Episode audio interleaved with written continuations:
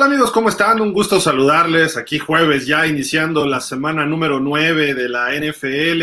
En un ratito Filadelfia buscará ponerse 8-0 ante los Tejanos de Houston y pues sería el único equipo invicto después de la mitad de la temporada. Vamos a ver si lo pueden lograr. Pero por el momento los saludamos. Como pueden ver, tenemos eh, casa llena. Por ahí viene Jerry también. Ahorita nada más que acabe unos compromisos.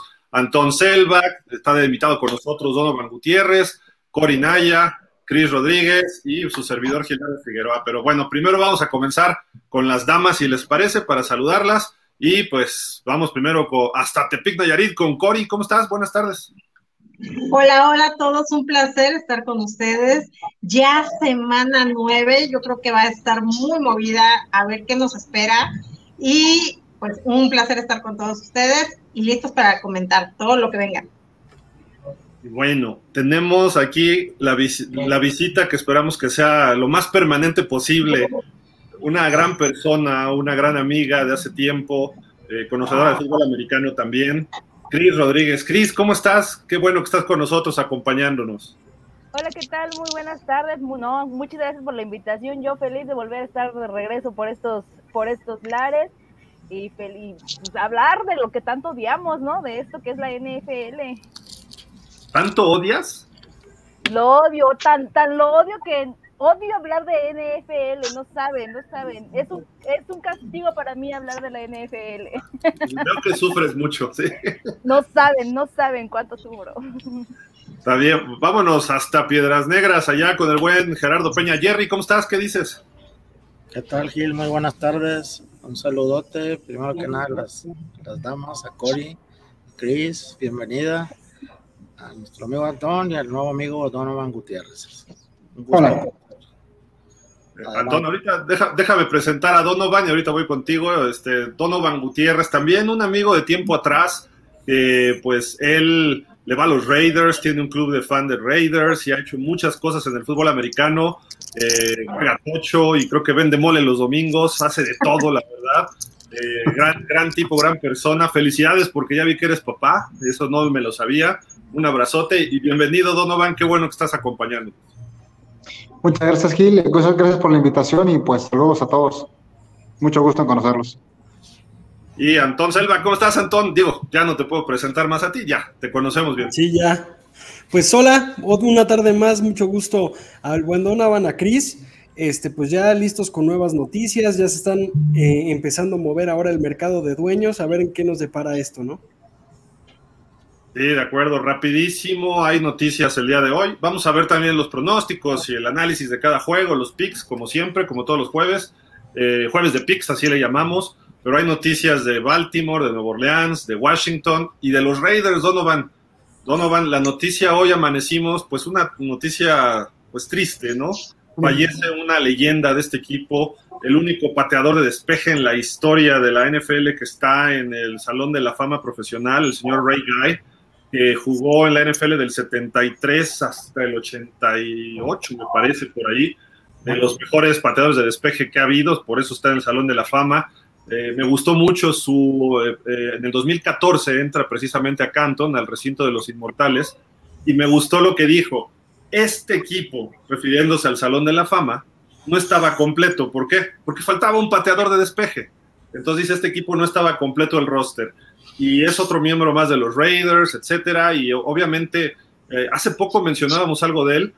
No sé si tú lo viste, Donovan, creo que tú estás más chavo, pero este, pero yo sí lo recuerdo haber visto, a lo mejor Jerry también. Pegaba unas patadas, pero ahora sí que como de mula, ¿no? Donovan, este, no sé si tú lo recuerdes algo de él o, o qué están haciendo ustedes Raiders este, para homenajear a este pateador. Eh, bueno, mira, yo no lo vi jugar, todavía no nacía, pero sí hemos visto videos obviamente pues lo que se menciona del Salón de la Fama. Yo quería comentar una anécdota muy curiosa de la cual este, me pasó cuando fue inducido al Salón de la Fama, ya que en ese año tuve la oportunidad de ir a ver jugar a los Raiders por primera vez. Fue una temporada muy parecida a esta que los Raiders no habían ganado ni un partido. Bueno, ahorita ya ganaron dos, pero en ese año no habían ganado ninguno. Fue para la temporada 2014-2015 y yo lo fui a ver, a mi primer partido todavía en Oakland. Y fue partido en el que estuvo Ray Guy por lo de la inducción al Salón de la Fama. Y estuvieron dando unos clips a todo el mundo, a todos los que estaban, y tenían el logotipo de Ray Goy, Salón de la Fama, y el año. Y hoy que vi eso, pues sí me acordé, no sé si realmente puede ser lamentable lo que sucedió, pero pues bueno, y también que Ray Goy pues es el único pateador de despeje que fue electo como primera selección en toda la historia de la NFL. Ningún otro equipo ha elegido a un pateador de despeje como su primera selección. Jerry, ¿nos ibas a comentar algo? Sí, este, más así una referencia rápida, sí, eh, pues a mí sí me tocó verlo patear. Eh, estuvo en aquellos famosos Raiders cuando los traía John Maiden, cuando estuvo Jim Plunkett de coreback, tenía muy buenos receptores, este, no me acuerdo ahorita Chester y pero ah, Raymond Chester, el ala cerrada. Sí, cuando fueron a jugaron el Super Bowl con los vikingos, esa fue la lo que recuerdo y que él da unas patadas quién sabe ahora si, si pateara a lo mejor si le pegaba bien, fácil al, al, a la pantalla de los cabos era un gran sí. Eso cualquiera, Jerry, por Dios. Está a 30 metros nada más. No, pero era un pateador fenomenal. Hay una jugada importantísima en el Super Bowl 18 que le manda el centro muy alto, el centro largo de los Raiders. Estaban jugando contra Washington, estaba empezando el partido y estaban muy acorralados los Raiders de Los Ángeles en esa época. Y este cuate jugó de corner en la universidad y pega un brinco y a una mano, así nada más, así con la tipo Odell Beckham, para el balón y hace el despeje. Evitó por lo menos un safety, un touchdown y el partido contra los Redskins hubiera cambiado mucho y él no hubiera tenido esa reacción, ¿no? Entonces, eh, digo, su carrera un pateador de despeje puede pasar desapercibido. Tan es así que él es el único pateador de despeje que está en, en el Salón de la Fama. Y hay solo un pateador de gol de hay dos pateadores de goles de campo. Jan Stenerud y recientemente Morten Andersen. Entonces, seguramente va a estar Vinatieri, ¿no? También. Y, creo que lo recuerdas, Donovan Vinatieri, ¿no? Por el talk room. Sí, casi no. Pero bueno, a final de cuentas, este, qué bueno que haya también un pateador de despeje y merecido lo tiene Ray sin duda alguna, y pues hoy se, adelanta, tenía una enfermedad y lo anuncia estaba precisamente en su universidad, me parece que está en Mississippi, y ahí pues lo anuncian ellos a través de sus redes y pues tenía 73 años, me parece, así que pues bueno, y hablar esto nos pasa a todos eventualmente, ¿no? Así de que eh, dejó, dejó güey este señor y en un equipo de tradición como los Raiders Donovan, que bueno, tienen varios Hall of Famers, ¿no? Sí. Sí, sí, sí. Pues bueno, y hablando del equipo de ese Super Bowl 18, y aquí les afecta a todos los Cowboys también, ¿por qué? Porque ayer se anuncia en el equipo de Washington Commanders que el señor Dan Snyder y su esposa van a poner en un fondo o en un banco, en las manos de un banco, el Bank of America, que le dicen el BOA, eh, pues para que ponga en oferta el equipo, lo cual dijo que nunca lo iba a vender, tampoco dijo que nunca iba a cambiar el nombre y ahora dice que nunca lo iba a vender y después de la junta de dueños de hace dos semanas, pues ya empiezan a ver esto. La única variante que puede haber es si lo venden completo el equipo o si lo venden eh, en parte, de la mitad, o que haya un socio de él, quizá mayoritario, y que él nada más tenga una participación eh, más baja, ¿no? Esto se, se da a conocer ayer, y pues, ¿por qué? Por todos los problemas que hay. De hecho, ayer se anuncia que un fiscal de distrito está eh, ya, ya están haciendo una investigación formal, digamos que a través de un proceso judicial, de todos los problemas financieros que se presentó este equipo durante los últimos cinco o seis años, que supuestamente ocultaban dinero de lo que eran las taquillas, etcétera, y que no lo repartían con la NFL. Entonces, y todavía este señor hace dos semanas, no sé si se acuerdan la noticia, dijo, yo tengo cosas contra muchos dueños de la NFL y yo voy a hacer, y salió con la espada desenvainada y resulta que tenía más cola que le pisaran, ¿no? De esos buscapleitos, bravucones que levantan falsos, eh, o sea, ya saben, este tipo de personas que son de lo más bajo, y Danny Snyder se está viendo de esa forma. Y entonces hoy sale la noticia que lo está prácticamente poniendo el equipo en venta, no sabemos qué tanto, pero los dueños le han de haber dicho, a ver, mira, calladito te ves más bonito, tú sigue tu camino, ya mejor vete por otro lado, ¿no? Y eh, al respecto de esto, hay dos potenciales compradores. Uno de ellos se llama Byron Allen. Este señor se había dicho que iba a comprar al equipo de los Broncos de Denver. Y era un candidato fuerte por parte del comisionado para eh, comprar el equipo. ¿Por qué? Por el simple hecho que sería el primer dueño afroamericano en la NFL. Eh, sabemos que hay uno de una eh, minoría, que es el Shahid Khan, que es, me parece, de Pakistán, originario de Pakistán, de los Jacksonville Jaguars. Pero no hay ningún afroamericano y siendo que hay 75% de los jugadores son de esa raza. Entonces, la NFL está pujando para que esto ocurra.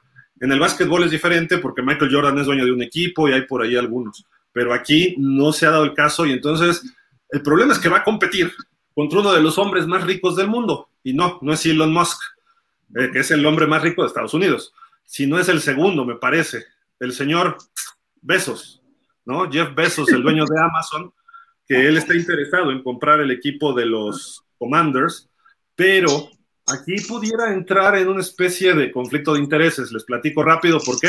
Porque los juegos de jueves por la noche los está transmitiendo Amazon Prime. Entonces pudiera haber algunos movimientos en la NFL en ese sentido, ¿no? Y no sé lo, lo que se diga a nivel dueños, pero obviamente quieres que el segundo, el tercer hombre más rico del mundo tenga un equipo. Yo he tratado de convencer al señor Slim de que compremos a los Dolphins o a Elon Musk, pero como que no se animan todavía, ¿no? Pero bueno, en fin, no sé cómo, cómo ves todo esto, este Antón, eh, los movimientos de dueño y pudiera haber más, ¿no? Los Osos de Chicago pudieran estar en venta pronto, pero no por problemas, sino porque la dueña ya está diciendo que se va a retirar. Quizá los Dolphins en algún momento, no sabemos, pero el caso de los Redskins Commanders se veía venir. Sí, correcto. Eh, en el caso de Snyder, pues sí, los, los, dueños le pidieron muy amablemente que se abra, ¿no? Que pida, que pida créditos en contra y que venda su, su, equipo porque ya no lo quieren cerca. Y en el caso de Besos, es más fácil para algunos hombres llegar al espacio que a la NFL, ¿no? Creo que es su caso. En, eh, creo que lo veo bien. Ahora, los delfines, como bien lo dices, su dueño ya, ya avisó que se va. En el caso de los osos, también en algún momento, como lo mencionaste, Jeff Bezos los intentó comprar, ¿no? Yo solamente como, como un fan de los delfines, eh, de los osos, yo opino que el dueño que llegue, por favor no derrumbe ese estadio porque es precioso y ya hay rumores de quieren derrumbarlo, ¿no? Este, pero hay, creo que hay capital, capital fiscal y capital humano para cualquier compra de estos dos equipos con una gran tradición. Solamente esperemos que no llegue una persona mala para la liga. Ejemplo, el de los delfines, ¿no? Que, llegue una persona que quiera aportar, que quiera una persona que quiera hacer algo. todos critican a Jerry Jones, por ejemplo, aquí con nuestros amigos vaqueros. Y Jerry Jones, pues si bien ha hecho malas cosas, pero es su cosa, ¿no? O sea, es, él, él lo maneja como él mejor cree, pero lo intenta manejar, se involucra. Y hay otros dueños que la verdad nada más lo tienen como un juguete ahí aislado, ¿no? Entonces, la verdad creo que, creo que es buena idea que, algunos equipos cambien de manos. Y en el caso de los Commanders, pues lo están forzando a hacerlo más que, más que quererlo, ¿no? dejan una, a una franquicia relativamente nueva, pero con una base de aficionados bastante potente, que eso le pueden sacar cualquier juego, cualquiera de ellos que llegue. Sí sería buena idea que, llegue un afroamericano, pero el dinero de, de Jeff Bezos, pues no hay comparación, ¿no? Creo que ahí sí se lo lleva de calle. Sí, correcto. Cori, ¿tienes algo que opinar de tu rival divisional? De mi rival. Snyder es muy amigo de Jerry Jones, ¿eh? Muy amigo. pues tal vez lo aconsejó, no lo, no lo dudes que mi tío Jones, ya ves que está en todo metido. Lo que sí les puedo decir es que yo estuve leyendo una nota de que los Washington Commanders están valorados ahorita en 5.600 millones de dólares. Esto es siete veces más de lo que pagó Snyder cuando lo compró en 1999. O sea que, también no le caería nada mal al señor Snyder, pero obviamente hay que ver también qué viene detrás, porque si vienen ahí varias demanditas, varias cosas que trae atrás el señor y familia Snyder, vamos a ver cómo, cómo se soluciona esto. Pero sí, sí, siento que también hay ahí un, un, trasfondo y todo, y la verdad es de que es, un, es una tristeza, porque aunque son mis rivales divisionales, es como un equipo que se quedó sin identidad al, al, quitarles y al ponerles muchas cosas ahora con su nuevo nombre. Yo creo que esa identidad ya la tenían y una gran, gran afición que tienen. y la verdad es que siento que los afectaron muchísimo. Entonces, vamos a ver qué pasa con esto de la familia Snyder y esperemos que esto también no afecte más a lo que a nosotros nos importa, que es el fútbol americano en sí. Entonces, vamos a ver hasta dónde llegan y qué es lo que se viene, porque yo creo que todavía va, va a soltar ahí algunos que otros datos. Chris, Donovan, Jerry, ¿quieren opinar algo de esto o cambiamos de tema? Ustedes digan. ¿Sí, Jerry? estás muteado, Jerry. ¿Ya está? Ya, sí. Eh, pues ojalá, ojalá lo, lo, pueda vender el equipo y lograr, lo tome un, un verdadera persona que le guste el fútbol americano, que no se meta en problemas y que trate de volver a, poner la imagen que tenían los Piles Rojas, aunque ya no se puedan llamar así, pero que sea una imagen de un equipo eh, pues así grande como lo fue, digo, no me gusta decir eso de los Washington, pero este, un equipo pues popular y que tiene muchos seguidores, que no, no se vaya cayendo como ahorita se está cayendo a pedazos por todos lados por culpa de él, entonces este, me gustaría que alguien que de veras le interese volver a ser grande el equipo. Chris. Totalmente de acuerdo con Cory y con Jerry, definitivamente yo creo que estos Commanders empezaron con problemas a partir de que perdieron su nombre, no ganan. Ahora sí que sigue sin nombre y la verdad ese nombre que les pusieron está horrible, a mí, a mí no me gusta. Es, es, lamentable que un equipo con, con la afición que tiene y con la tradición que tiene esté sumergido en este tipo de problemas. Ojalá si, si lo llegan a vender, lo adquiera una persona que realmente le dé el, el, el, alce que necesita este equipo ya, ¿no? Porque ya, pobres, no, no, si no les llueve, les llovizna. Desde que él tomó el equipo Donovan, nada para los Redskins, hoy Commanders, algunos playoffs por ahí salteados y párale de contar, ¿eh? Cantidad de coaches, de corebacks y nada, nada. Este equipo que nos tuvo acostumbrados en los 80s y 90s a Super Bowls. Sí, de hecho, pues el último fue contra los Bills, ¿no? Si mal no recuerdo. Sí. Pero, de hecho, yo curiosamente también me acordé de otra anécdota. Eh, un tío de mi, de mi papá, porque no era tío mío, bueno, creo que nada más era tío de nombre, fue de los fundadores de Redskins, de Redskins de Lomas Verdes. Fueron a pedir el nombre. Y el equipo tiene mucha identidad. Yo conozco a muchos Redskins de los que juegan en la, las ligas infantiles. Nadie, de absolutamente nadie, quería que le cambiaran el nombre. Incluso en Boosters tenemos a gente del club de Redskins, que el club se sigue llamando el club de Redskins. Ponen todo lo de Commanders, pero yo entiendo muchas situaciones políticas, ideológicas y de inclusión por la que se intentó cambiar el nombre, pero yo creo que absolutamente a nadie le gustó eso. Y pues es eso, ¿no? Se están convirtiendo, este, no recuerdo quién lo dijo, pero este, creo que fue Chris o Cory, de que es un equipo sin identidad. O sea, creo que sería mejor los WTF, ¿no? O sea, los Washington Football Team. O sea, le estás quitando al equipo su identidad por algo que yo creo que a la larga no iba a ser importante, ¿no? No sé si yo la verdad lo que quisiera es que si va a cambiar de dueño, como lo dijiste al principio, dijeron que le iban a cambiar el nombre, se lo cambiaron. Dijeron que no le iban a vender, lo van a vender. Creo que se debería devolver a los principios básicos, ¿no? Tal vez no recuperar el nombre, pero algo que se escuche más fiel a lo que todos conocimos de los Redskins. Yo le sigo diciendo Redskins, pero sí, yo siento que es lamentable todo lo que está pasando con la situación y pues si llega un nuevo dueño, que trate de recordar las raíces buenas del equipo, ¿no? Porque realmente Redskins sí es un equipo que está olvidado y no era así. Yo que cambiar el nombre uno de los más grandes errores que pueden haber cometido. E, esta investigación de los Comandanskins le pegó a tu coach anterior, a John Gruden porque empezaron a investigar por ahí, salieron mails que es homofóbico, que es este misógino, que es racista y que le dijo el huevo y quien lo puso al señor Gudel y al presidente de la Asociación de Jugadores y tuvo que renunciar a los Raiders como coach. Eso lo hizo hace 10 años cuando estaba de comentarista de ESPN Además, el hermano de John Gruden, Jay Gruden, fue head coach de los Redskins. De los Redskins. y, Bruce Allen, el presidente, eran amigos y esos mails salieron porque empezaron a investigar. El problema no es que porque... alguien los filtró del NFL y John Gruden tiene demandado a él. John Gruden tiene demandado a la NFL porque alguien los filtró, ¿no? Además de que, bueno, yo creo que todos sabemos que los tiempos cambian y que nos tenemos que acomodar a nuevas cosas, ¿no? Pero siento que esa es una cacería de brujas. O sea, dices, Es como si yo le hice bullying a alguien hace 10 años y ahora me corre porque es mi jefe, cuando yo no soy la misma persona que fue hace 10 años, ¿no? Todos quedamos constantemente y John Gruden explicó lo que dijo. No es que sea ahora sí que la persona más santa del mundo, tal vez hizo comentarios racistas, pero si eso vamos, los Raiders es el equipo más incluyente del NFL. Fue el primer equipo en tener un coach afroamericano, un coreback latino. Ahorita la presidenta de los Raiders es mujer. O sea que de qué racismo estamos hablando, ¿no? Eso se me hace lo que fue algo directamente contra John Gruden y qué curioso que tenga que ver con la gente que está en Redskins, ¿no? El presidente de la asociación de jugadores. Digo, yo siento que es estar nada más buscando polémica, la verdad. Se sintieron ofendidos Goodell y de Maurice Smith, pero bueno, Antonio, ibas a decir algo hace rato.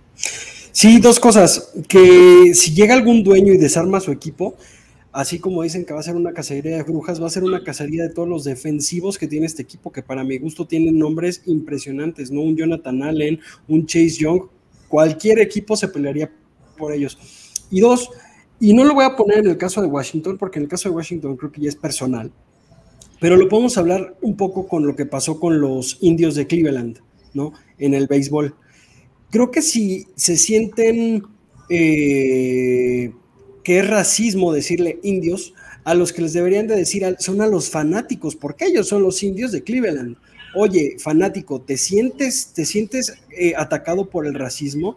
y que ellos decían si le cambian el nombre, no por un capricho de es que indio es despectivo, pues cada quien lo utiliza de la forma que quiere el lenguaje, ¿no? La palabra indio está registrada.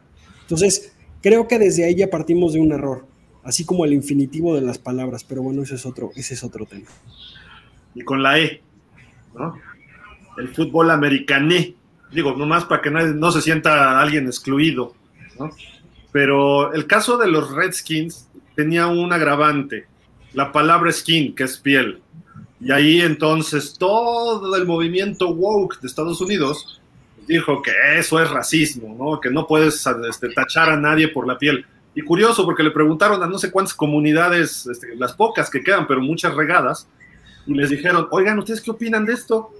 Nos sentimos este, honrados de que el equipo de la capital le haya puesto Redskins en honor a las culturas originarias de este terreno antes de que llegaran los Cowboys, perdonen ustedes, tres Cowboys están abajo, pero los Cowboys llegaron y así como llegaron los españoles a México a barrer con todo, ¿no? Entonces, pues digo, ahí está la situación, ¿no? La, la gente que realmente es de esas comunidades, de esas eh, reservas que les llaman, de hecho se llama Reserva India, así se le dice, pues ellos no se sienten agraviados, se sienten agraviados los demócratas, ¿no? Y los republicanos dicen, no, esto está bien, y los demócratas se ponen a llorar por algo que ni siquiera es de ellos.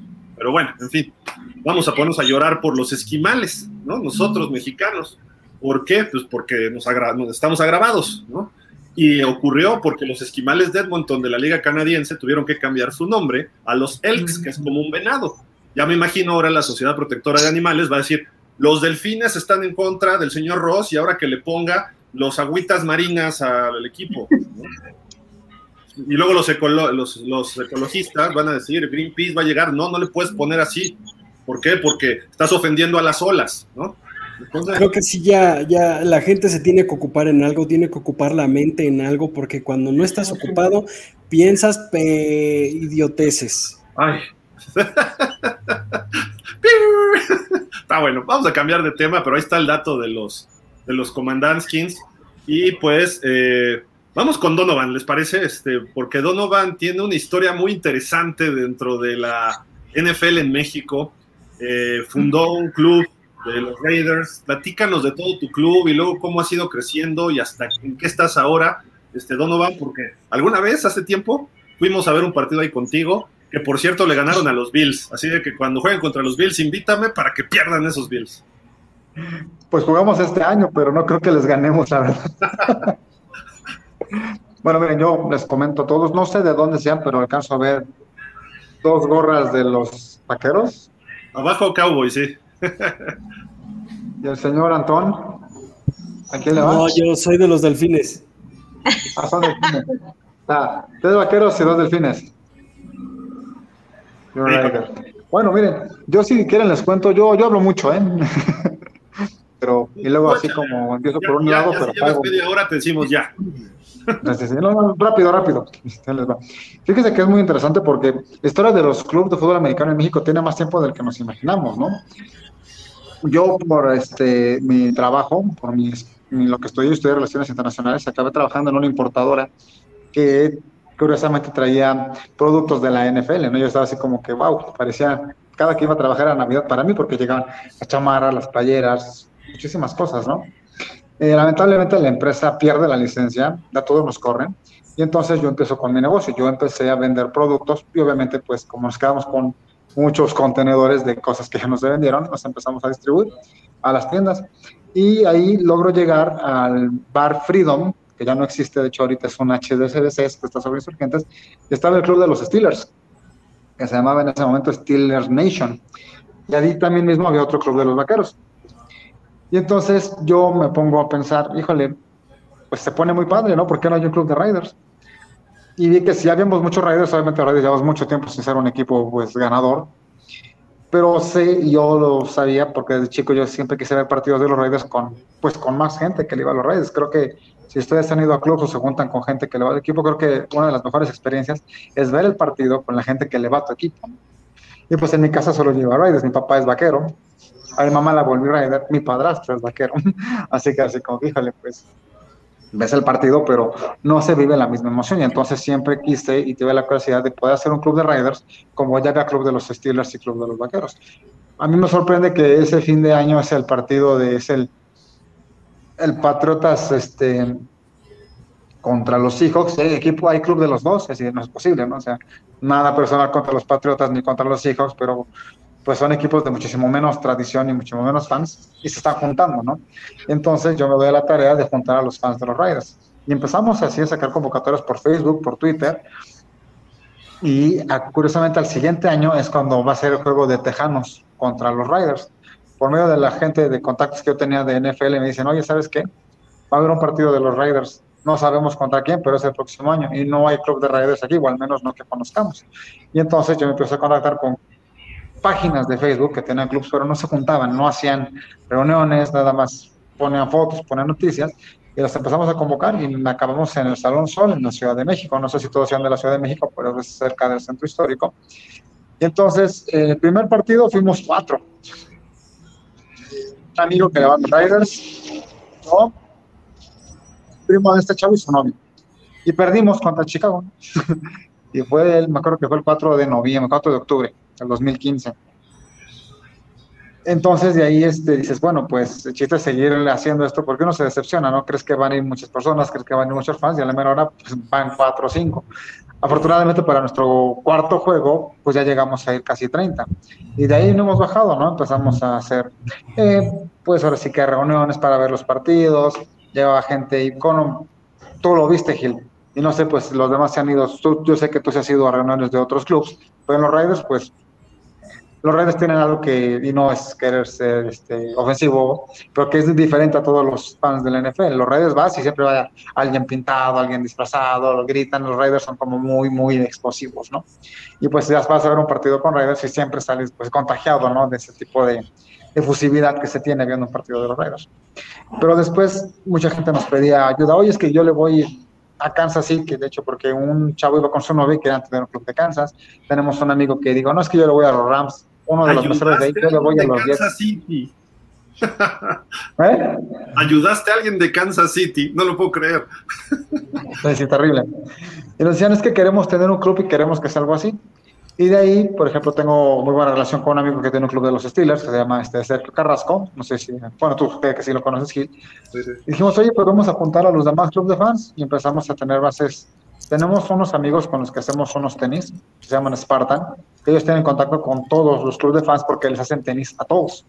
Y entonces ellos me pasan los teléfonos y empezamos a mandar mensajes, oye, ¿sabes qué? Queremos hacer una unión de clubes de fans para que vean que todos los clubes de fans estamos juntos y que nos voltea a ver la NFL, ¿no? Y de ahí nace la idea de, crear, este, de crear Busters Club México, que pues, si nos gusta buscar en Facebook, ahí estamos, que realmente este, es un chat más informativo y para apoyar a los demás clubes. A mí ha pasado de que, oye, conozco, llegan a nuestra sede, gente que le va, aunque no lo crean, a los cafés de Cleveland, y otra vez llegaron ocho tuve una familia que es café. ¿Sabes qué? Es que no sabemos dónde ver los juegos de los cafés y tenemos un amigo que tiene un club de los cafés y los mandamos con ellos. Por ejemplo, aquí en Monster tenemos reunión con casi todos los equipos. ¿eh? ¿Eh? No hay. Que por ejemplo eso sonó racista. llegó una familia que era café. Oye, sí, ¿verdad? Me van a censurar. Tuve una familia que era café. Sí, pero era el. Se va a ir todavía peor. El papá era café, el hijo era café y los nietos eran cafés. Y traían hasta su máscara de perro. O sea, fue así como que dices, guau, ¿no? Para que veamos que hay de todo. También tenemos este, un amigo que tiene su club de Arizona, pero porque es de allá. De los Santos, que de hecho también se estuvieron juntando en el centro, pero ellos sí eran todos norteamericanos, ¿no? Y así nace esta idea de Boston Club México, donde podemos compartir las reuniones, las fotos de los clubes y sobre todo si queremos tener una reunión entre todos. Normalmente hacemos foto de todos los líderes, porque luego juntar a todos los fans en el mismo lugar sí está muy complicado. Lo intentamos para el 2018, la Liga Lexa de Fútbol Americano Semiprofesional aquí en la Ciudad de México. Eh, me contactó, bueno, yo soy jugador activo, amateur, y nos dijo, oye, queremos verlo de Buster para ver si pueden venir los equipos. Y en esa ocasión fueron bastantes personas, fueron alrededor de 800 personas, entre fue el club de Riders, fue el club de, creo que también estuvieron los Dolphins, estuvieron el club de los 49, el club de los Redskins, llegaron el club de las Panteras, el club de los Bengalíes, todo padrísimo porque pues había por lo menos 10, 15 de cada equipo, ¿no? Hubo tochitos, hubo food trucks, estuvo muy padre y esa es la idea de seguir haciendo lo de Buster. El siguiente año ya no se hizo porque fue lo de la pandemia, bueno, 2019 me equivoco, lo de la pandemia, y ahorita pues no hemos hecho reuniones tan grandes con lo de Boston, pero es muy interesante porque te das cuenta que todos los fans del NFL pues podremos tener diferencias con nuestros equipos, pero todos buscamos siempre lo mismo como fans de fútbol americano. Sí, de acuerdo, de acuerdo. Y aquí todos, de alguna forma, aunque estemos analizando el juego, pues eh, empiezas como fan, ¿no? Y eso es lo importante. ¿Por qué? Porque todos soñamos lanzar el pase de touchdown, incluso las chicas. O sea, las chicas ahí dicen, ay, qué padre ser Joe Montana, Roger Staubach, Troy Aikman, etcétera, ¿no? Entonces, eh, digo, obviamente tenemos que agregar a alguien de Raiders, ¿no? Vamos a poner a Marcus Russell.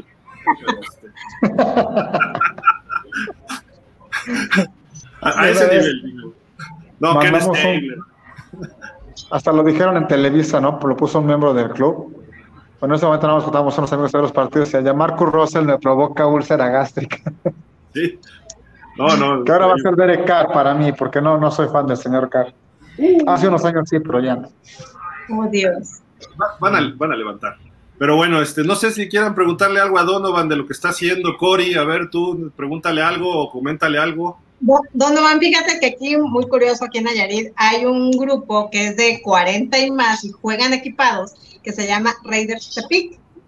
Este, y ellos juegan contra otros, pues ya les llamamos veteranos, que son Aguascalientes, Colima, Guadalajara, jugamos contra Tecos, jugamos, ¿eh? yo también, es que yo voy a echarles porras.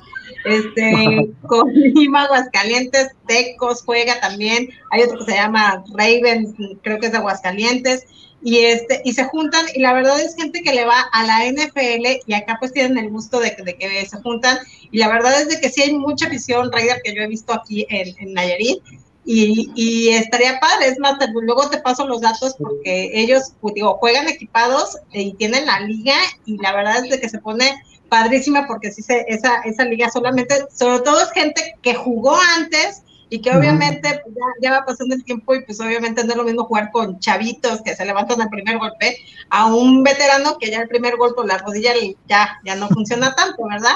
Entonces, este, estaría, estaría padre, luego te pongo los contactos para, porque sí está muy grande, cada vez se están uniendo más equipos de 40 y más, y este, y aquí exactamente en Tepic son los que se llaman Reyes Tepic, ahí luego te paso el dato. Me parece muy bien, muchísimas gracias.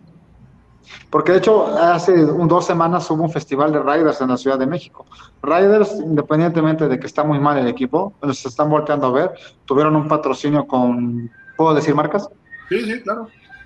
Viva Aerobús ahorita es la marca oficial de los Raiders para los vuelos. Y trajeron a, vino Jim Plunkett, y estuvieron las porristas y todo eso, y tuvieron un fanfest de Riders, ¿no? Van dos que hacen para puros Riders, ¿no? Y eso está padre porque luego hay muchos clubs de muchos fans y se pelean mucho entre ellos. Y entre los Riders, de hecho en la Ciudad de México hay otros dos clubes de Riders cada quien tiene su sede, pero nos llevamos bien con ellos y, oye, va a ser el Halloween Rider, ah, pues vamos todos los clubs, oye, que al evento que tuvieron, pues todos y sin problema. Y eso yo creo que estaría padre que se lograra entre todos los clubes de NFL, aunque sean de, que, son sobre todo que son del mismo equipo, ¿no? Porque luego ves muchos egos personales o intereses variados y hacen que todo que se arruine.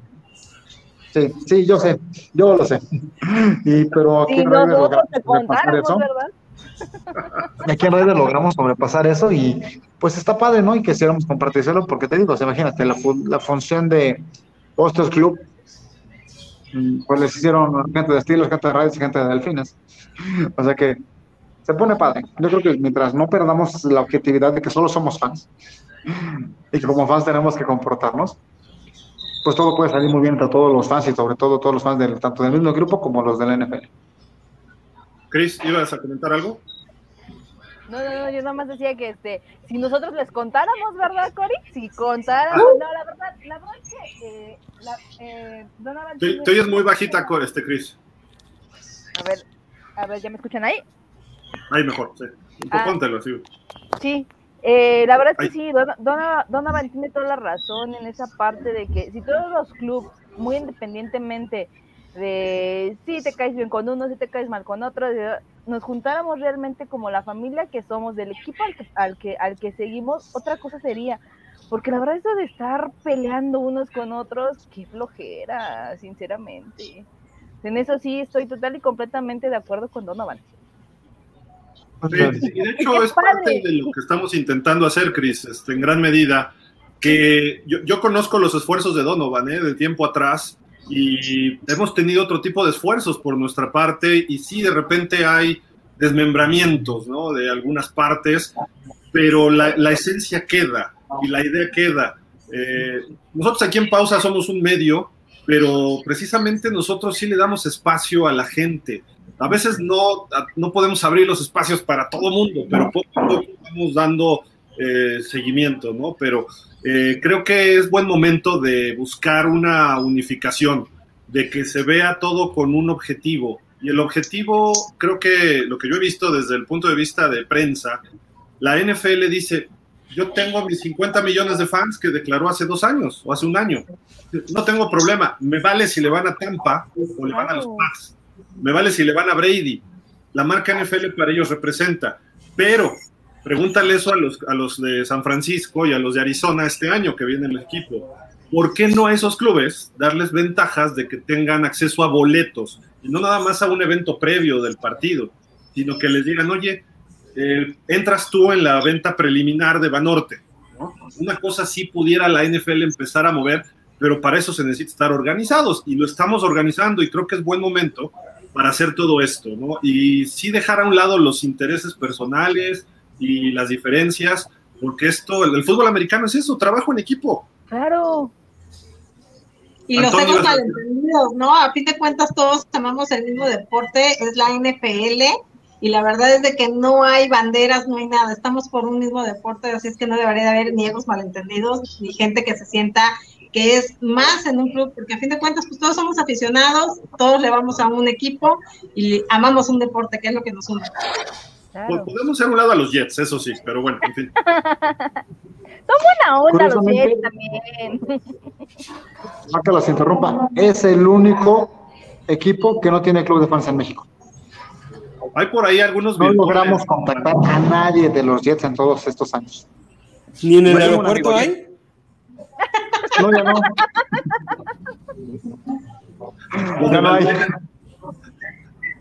Sí, pero nunca logramos encontrar, fue el único equipo que nos faltó encontrar algún fan o alguien que quisiera hacer un club o un club de fans, porque ni siquiera cuando existía Jets México, el equipo de fútbol americano, ahorita el campo ya le cambiaron al Emma Godoy, se llama creo. ¿Ya no existen los Jets de Balbuena? No, de Balbuena ya no existen. Ya no existen los Jets de Balbuena. Ok. Y ni los Jets de Balbuena le iban a los Jets, o sea que... No, pues sí. Pero sí, de Jet nunca encontramos a nadie. Y yo conozco, digo, un muy buen amigo mío es Jet y, está obligando a su hijo a ser Jet, cosa que no es bueno. Pero este, de ahí sí no encontramos a nadie de los Jets. pues bueno, este, ¿dónde van? ¿En qué redes sociales te puede? Ah, tu, tu club de raid, perdón, Antón, ibas a decir algo. Sí, dos, dos cosillas rapidísimas. Eh, la, la pasión llega hasta donde la razón de la persona lo, lo permita. Las personas tienen que tener ese razonamiento para no hacer tonterías. Y dos, este, hasta cierto punto, yo sé que es por negocio y todos lo sabemos que es por negocio, pero la NFL quedaría bien yendo a Londres o yendo a México, pero diciéndole, oigan, oigan fans de México, abrimos este link para que voten a qué equipo quieren ver. A lo mejor siempre van a ganar los vaqueros, a lo mejor siempre van a ganar los Steelers, pero creo que sería justo. Creo que los fans de, otro país se verían felices eh, eh, con las posibilidades de ir a, un equipo, de, a un partido de su equipo. Con todo respeto, no al de los Cardenales de Arizona, que seguramente es de los, de los este, clubes que menos eh, fanáticos tienen, ¿no? Y tercera, como Raider, ¿qué sentiste que te fuiste de Oakland y te fuiste a Las Vegas? ¿Te gustó ese cambio? Porque, a ver, los delfines muchas veces se rumoró que, a lo mejor pueden salir de Miami, ¿no? Pero como, como Raider, ¿cómo, cómo, te sentiste? Fíjate que esa pregunta me la han hecho varias veces y la verdad yo no me siento identificado con esa situación Hace poco en la página de Raiders hicimos un este, concurso de calaveritas, bueno, todavía está activo. Alguien puso, no, es que estamos mal, la calaverita y solución a que estamos perdiendo porque ya no estamos en Oakland. Los Raiders no somos ajenos a los cambios de sede. Empezamos en Oakland, nos fuimos a Los Ángeles, regresamos a Oakland y a Las Vegas. Y hasta había un meme de Homero Simpson con la mano levantada en signo de metal, de que decía, este, Oakland, Los Ángeles, Las Vegas, la Luna, Marte no me siento vinculado con la ciudad porque yo no vivo ahí. Yo soy fan del equipo, no de la ciudad. Y es lo que le dije a todas las personas. A ver, y yo sí iba a los partidos. Yo logré ir a cuatro partidos a Oakland. Digo, ¿sabes qué? Oakland es un lugar horrible. O sea, la verdad, Oakland es un lugar muy feo. Sales del aeropuerto y literal te vas corriendo al hotel porque sientes que te van a... Curiosamente, a mí me tenían miedo por ser mexicano eso sí nos tienen miedo. Dice, ay, eres de México, no sé, sean de lado. Un negro de un 89 me tenía miedo a mí. bueno, Simplemente de ahí salió Ice Cube, ¿no? Sí, exactamente. Oakland no es un lugar bonito. Bonito San Francisco. Ahora sí que te cruzas el puente, tomas el bar, haces 20 minutos, San Francisco, pues hermoso. Oakland es feo. a las 8 de la noche. Los conservadores. Pero no están los chairos. sí, de hecho sí. Pero realmente en Oakland dices, es que yo no tengo un vínculo con la ciudad. Mucha gente no, que se queden en Oakland. Y de hecho un problema que tuvimos con el primer club, que era de Black Hole, era que ellos tenían una conexión muy fuerte con la gente de Oakland.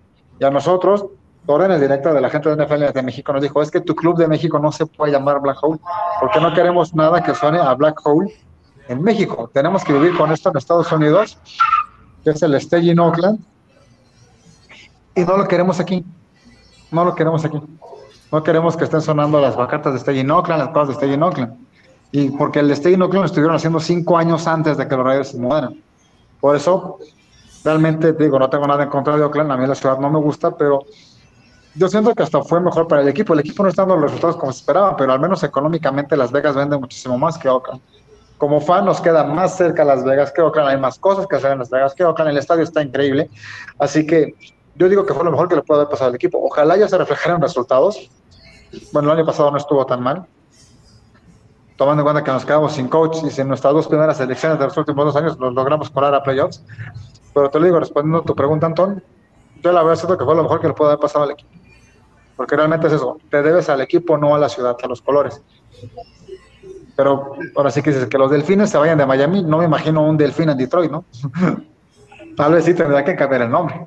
No, lo vamos a traer a la Ciudad de México, a la Azteca, a los Dolphins. Ah, bueno, los Delfines de México. ¿Cómo se llamaba allá arriba en Chapultepec, la tercera sección? Atlantis, una cosa así. En Atlantis, sí. Mínimo Acapulco, donde haya mar, si no en la ciudad nos vamos a secar, hombre. Jerry, estás muy callado, no has dicho nada hoy, y eso es raro.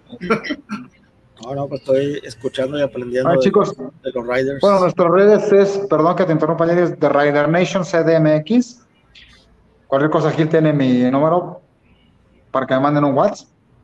Este, yo, bueno, como dijo Gil, acabo de tener una bebé y de hecho tengo que ir por ella a las seis, así que voy a tener que retirarme de la plática, pero pues seguimos contactándonos y cada que podamos, pues nos conectamos y cuando gusten ir a nuestra sede, ¿dónde están ustedes ahora?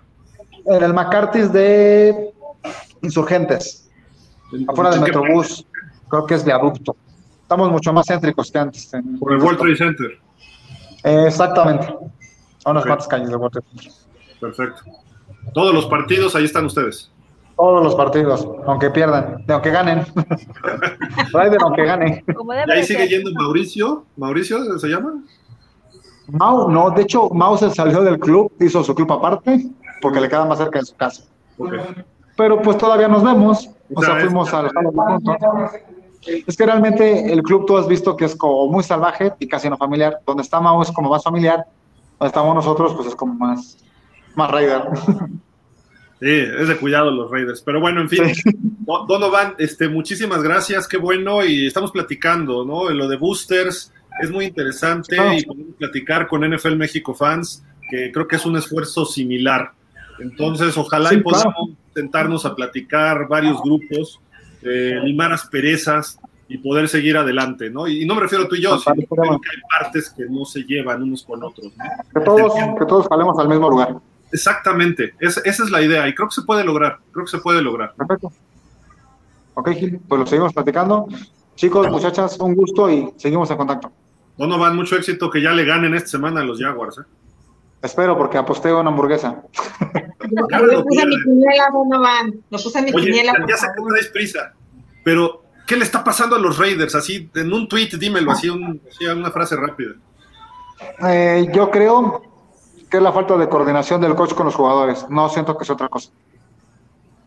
No siento ese ánimo, no siento ese espíritu de Ryder en ese coach. La culpa es McDaniels ahorita. Sí. ¿Has visto columna los martes con Flash? Ah, Flash es Ryder. Sí, sí, sí. De hecho, lo conozco de las convenciones de hace años. Los martes a las 4 de la tarde tiene la, su espacio, un podcast aquí con nosotros. No te lo pierdas y ahí compártelo en tus, en tus redes sociales también. Sí, de hecho, le voy a mandar mensaje directo al Flash porque lo he invitado a jugar. De hecho, lo conozco de hace años, conoce a mis primos y por siempre me deja plantado para ir a la sede. Es que la verdad es delfín, pero necesitamos a alguien y hablar a delfín. Donovan, muchas gracias. Gracias a todos. Estamos viendo. Suerte en los equipos. Gracias, igual. Bravo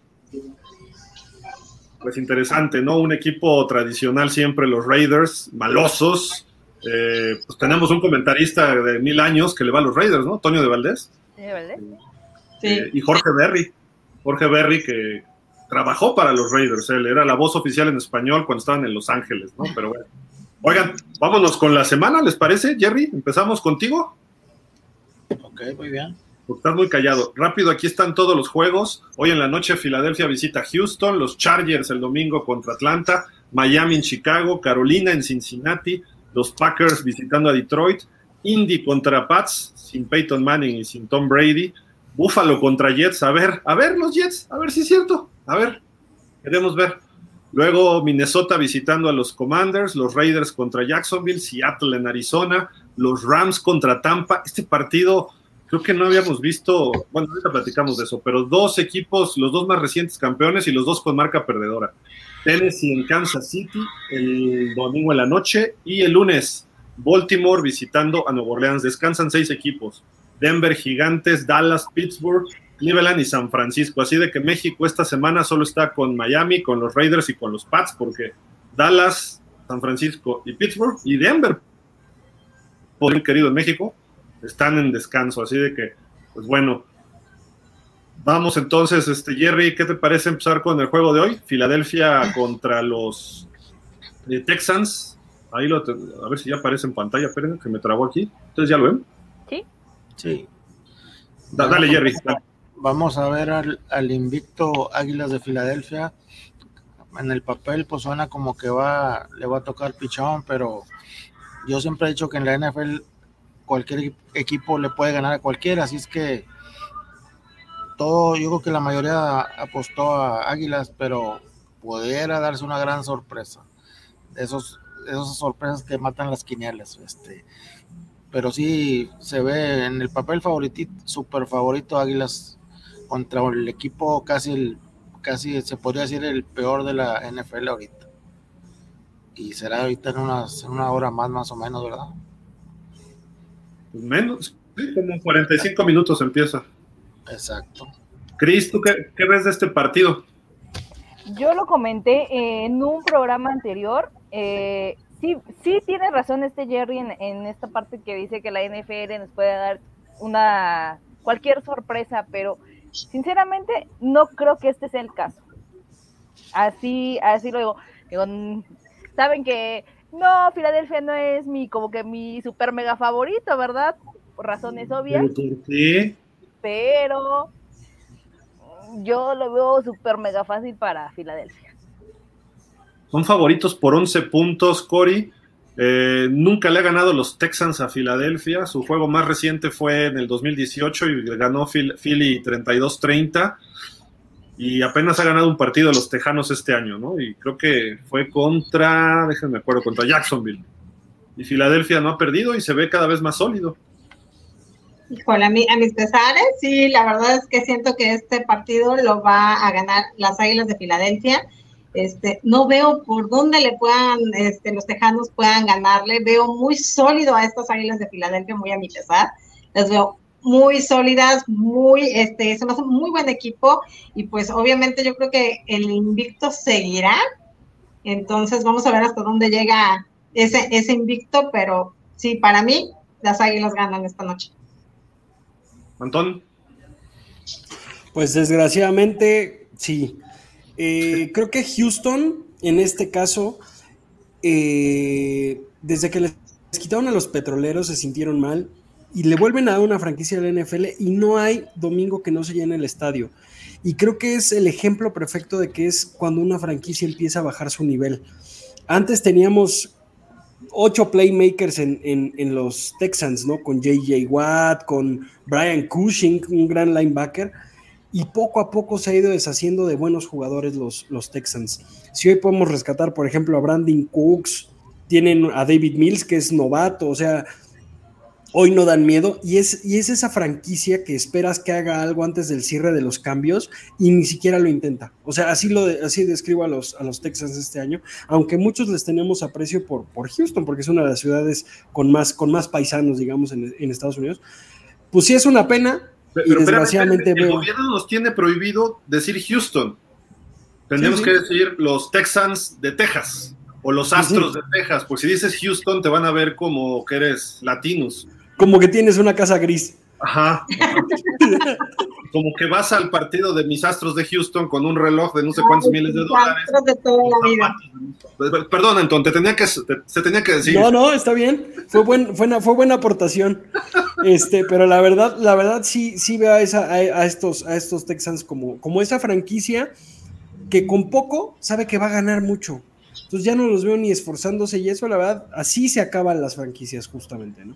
Entonces, desgraciadamente, pues sí, sí, creo que pierdan contra las Águilas, que ojalá les quiten el invicto prontamente, ¿no? Esperamos que Dallas, ¿no? Les quite el invicto porque su calendario se ve fácil. No, ya quien sea, o que pierdan por default porque no se completen, Gil, de verdad, ya, como sea. Oye, pues, si, no es la liga de Tochito de aquí, de la vuelta de mi casa, o sea, no inventes. Oye, oye, está jugando muy bien, me gusta lo que está haciendo Jalen Hurts, cada vez está jugando mejor en ritmo, corren el balón, pasan, defienden. Eh, este equipo está creciendo y sigue ganando. Eh, o sea, ganaba cuando no estaba jugando tan bien y ahorita está jugando mejor y le toca un calendario fácil, cuidado. Por primera vez en la historia de toda esta franquicia, del 33 a la fecha, se pueden poner con 8-0. Nunca se han puesto 8-0 y solamente tres veces antes con 7-0 habían estado. Una de ellas me parece que llegaron al Super Bowl 39, creo que fue ese año, pero en fin, en las épocas de Andy Reid y de Donovan McNabb y de Terrell Owens, etcétera. Así de que ya, ya llovió de eso, ¿no? Pero bueno, todos vamos con Philly, a pesar de que nadie quiere que gane Philly. Ajá, así es. Ok. Cris, platícanos de este partido. Mira, ahí lo tenemos en pantalla. Es eh, los Chargers visitando Atlanta. Este agarrón creo que va a estar bueno. Chargers, si no mal lo recuerdo, viene de descanso. Entonces viene descansaditos, con todo.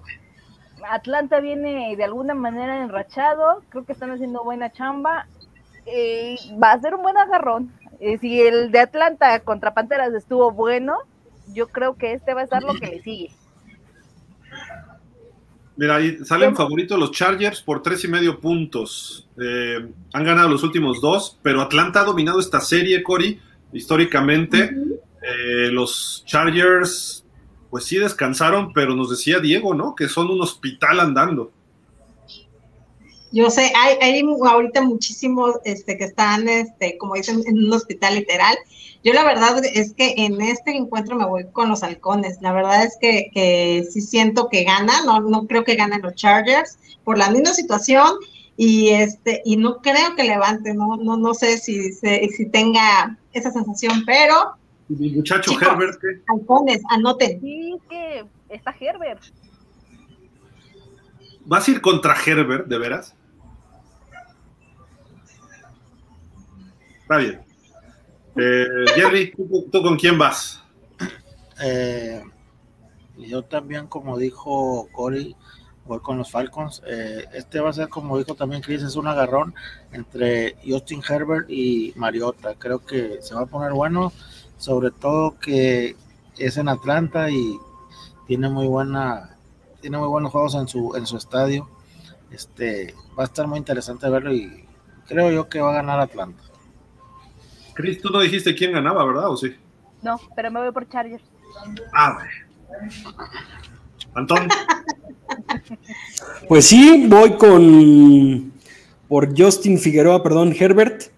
Este, yo creo que él gana. La verdad, este descanso que tuvieron le sirvió muy bien, sobre todo a él. Esperemos vuelvan a agarrar su nivel que, que, traían en el primer partido que, que, demostraron buenas cosas y la temporada pasada. Y la verdad, pues yo espero que sí, que sí puedan con estos halcones, que si bien prometen a futuro con uno de los mejores alas cerradas que va a ser de la liga con, con Kyle Pitts, está en plena reconstrucción, ¿no? Entonces vamos a ver cómo, cómo sean las cosas, pero yo voy Chargers también. A mí me ha sorprendido Atlanta, ¿eh? lo que ha hecho. Yo pensé que iba a ser el peor de los peores equipos de la NFL, igual que Seattle, y los dos allá andan dando mucha guerra. Mariota está cumpliendo la chamba, el coach Arthur Smith eh, demostrando que aprendió bien de mis titanes de toda la vida.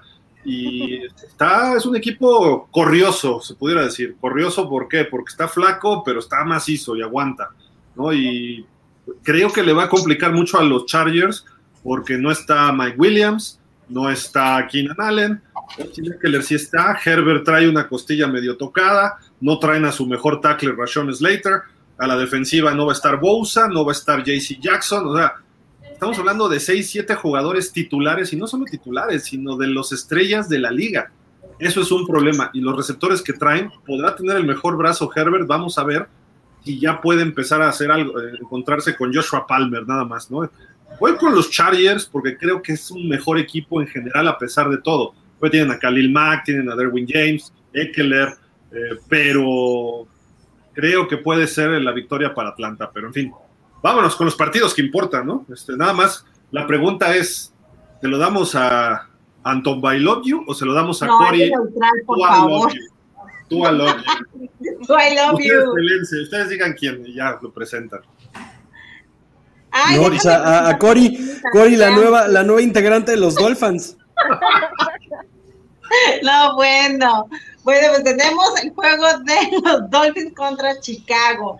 Y aunque suene mal, la verdad es que este triunfo se lo doy a, a los Miami Dolphins la verdad es de que no siento que, Chicago levante, la, es favorito por cinco puntos, entonces la verdad es que no siento que los usos de Chicago, híjole, no, no, no, no me inspiran nada, nada bueno, no siento que, vayan a levantar, y obvio, Tua, Tua va a ser de las suyas y van a ganar este juego, como no, muchachos. ¿Como por cuántos puntos va a ganar Miami? Ay, unos siete puntos. O sea, Dallas le ganó por 20 y a Miami lo minimizas, que le gana por 7. Una cosa, estoy hablando con todo neutralismo que puedo. Soy tú, Albert, pero hay que ser realistas, o sea, con siete puntitos, o sea, no tienes a mi monstruo Micah Parson ahí, no, o sea, todavía te falta, Tenemos a nuestro nuevo monstruo Bradley Chop. Ah, que, hay que pensar si ya, ya tiene que jugar eh, eh, en este partido, ¿verdad? Entonces, este, pero de todos modos, chicos, saben que los quiero, voy con Dolphins. Tua, no me falles, hay que callar a Gildardo, por favor, Tua. Pero ¿por qué me van a callar a mí si yo quiero que gane? Ya ves que luego se te sube los Gildardo y ando diciendo que Tua, que no sé qué. Que, que lo quiere mandar a otro equipo y que quiere al, al Ajá, hay que ver si lo contrata otro, que se quiere traer a no sé quién.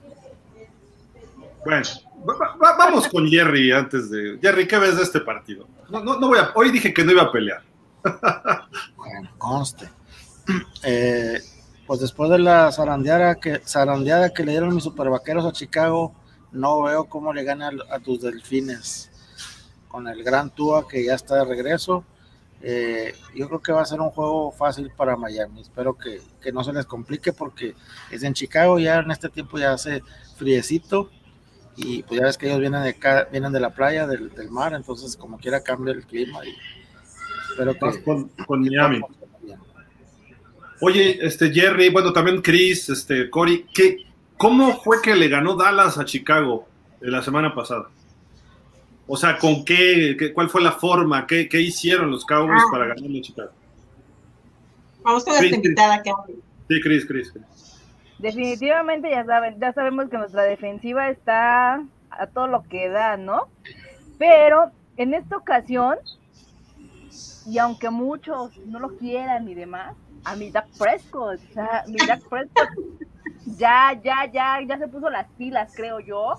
Ya también la ofensiva también carburó bastante bien la comparación de los partidos anteriores. Que todo el trabajo lo había hecho la defensiva, ahorita ya la ofensiva apareció. Eh, por supuesto, bien dice Corey, a nuestro, a nuestro monstruo, a nuestro Micah Parsons. Pero ¿por qué le dicen monstruo si está bonito? Monstruo de ajá, de que, de que es poderoso.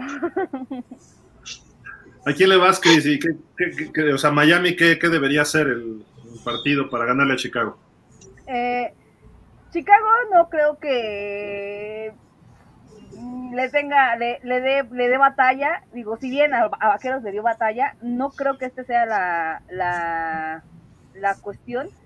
Digo, ahorita este agarrón, quiero ver este agarrón en- con el nuevo, con los nuevos elementos, Bradley Shop, Chase Claypool, a ver qué, cómo van a funcionar ahí. Me voy a ir con los, con los delfines nada más porque traen a mi chavo.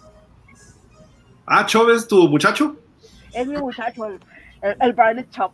Por, por eso yo les decía, les decía que no me la creía, que, se, que, que me lo hubieran sacado de los, de los broncos. ¿A poco le vas a los Broncos también? No, no, no, no, no, no, no, ahí sí, ahí sí no, para nada. Ah, pues digo, es que hay gente que tiene un equipo en la americana y uno en la nacional y es válido, ¿no? Sí, no, pero, pero no es mi caso. Yo en mi caso les voy a comentar así rápido si me lo me dan chance. No, Eh, gracias. Ah, no, no es cierto. Eh, eh, tuve la oportunidad de conocer a Bradley Chop ahora en su visita aquí a México y la verdad es un tipazo. La verdad, mm, mis respetos, ¿eh? Por eso les digo que ella es mi Bradley Chop. Estaba chiquito, ¿no? Así como. Está chiquitito, no saben. Me llega aquí, miren. Aquí me llega. Pero tú en el segundo piso. Eh, no, al revés. Ah. no, sí, la verdad es un monstruo el hombre. Y, y bu- buena, buena persona. A mí, yo estuve en la conferencia que dio y a todo dar él, la verdad. Antón. Pues también hay noticias precisamente de Bradley Chop, ¿no? Es correcto, es correcto. Ya lo- la duda que teníamos algunos fans de que si habían hecho una tontería en regalar una, una selección de draft, pues fueron 119 millones por cinco años, 63 garantizados. Eh, entrenó muy bien, ¿no? El primer día para ganar este contrato con los Delfines. Creo que vieron que tenía muchas cosas en su primer entrenamiento como para darle este contrato. Este, que si bien se lo merece, pero no se lo merece con los Delfines, ¿no? Se lo merece con los Denver Broncos, quien tuvieron que haberlo contratado, pero no quiso. Entonces, la verdad, tal vez los Delfines se hubieran podido esperar a la agencia libre para, para ver si, si, si pueden haberlo pescado ahí y así se ahorraban la primera ronda de draft. Pero pues no, la verdad, vemos que los Delfines piensan que este es el año, ¿no? Y están haciendo todo para capitalizarlo, incluso sumando a Bradley Chop, a Wilson, y este y pues sacando a tú a decir que, que son amplios favoritos, o sea, ellos se sienten más bien que no les tienen miedo a hablar de- del Super Bowl, ¿no? Bien, bien que mal, ya lo comentamos ahí en, en, en Dolphins, bien que mal hecho, hecho eso, eh, ya lo dijo, causó sensaciones, casi todas positivas y eso es lo bueno. Hablando ya un poco más del partido, este, sin afectar a los presentes, pero si Dallas le ganó con Raquan Smith todavía en el equipo y les ganó con Dak Prescott, creo que Miami es amplio favorito, porque tenemos al dios hawaiano Tua. Este, y pues vamos con todo y yo creo que ganamos por dos touchdowns, ¿eh? Ahí te hablan, Chris, de tu Dak. ¿Se calman con mi Dak, por favor? Tiene su mayor defendedora, dirían por ahí. Defendedora. ¿Gana Miami, Anton? ¿Por cuánto? Yo creo que por dos touchdowns eh, tienen todo. Fuera de que efectivamente llegó Chase Claypool y, es un nuevo, una nueva arma al ataque, su defensiva se desarmó. O sea, sacaron a su pilar, sacaron al, único jugador que, que, podía incluso motivarlos con alguna tacleada bien hecha a buen tiempo. Entonces creo que eso ya huele a, huele a darse por vencido esta temporada y empezar de nuevo para la que sigue. Entonces, la verdad, esperemos no en la campanada, como bien dice Jerry, que esta, esta temporada y más esta temporada en la NFL, cualquiera le puede ganar a cualquiera, pero pues todo pinta que no, ¿no?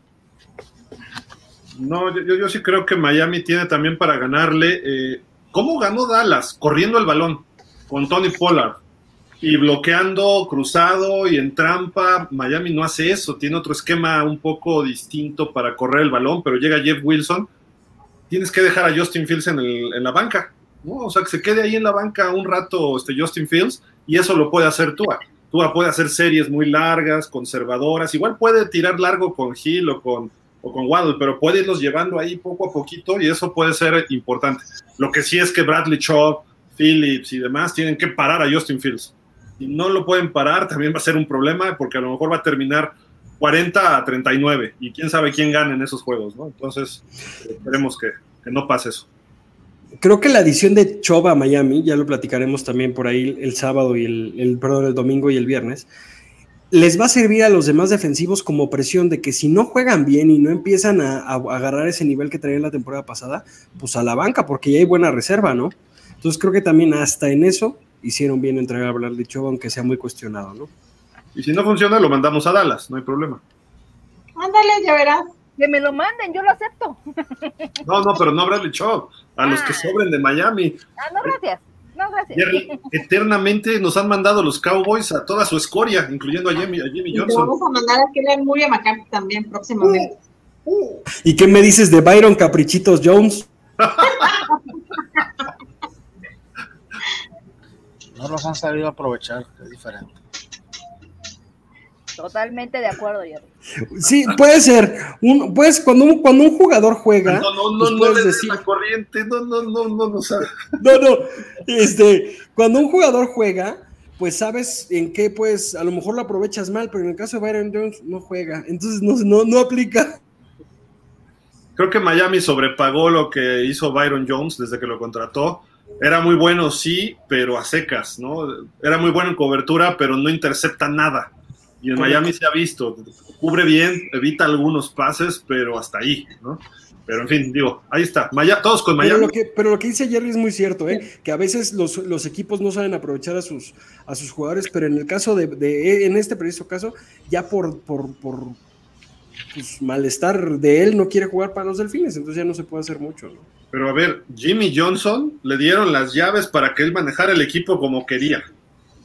La única condición le dijeron, ahí está un número 13, aprovechalo. Y el tipo dijo, tengo el mejor brazo en la historia del NFL y voy a correr el balón. Por Dios, por Dios, por Dios. Eso es un gran coach de Hall of Fame, Jerry. Jimmy Johnson es un gran coach. Ese número 13 ya estaba viejito cuando llegó Jimmy Johnson.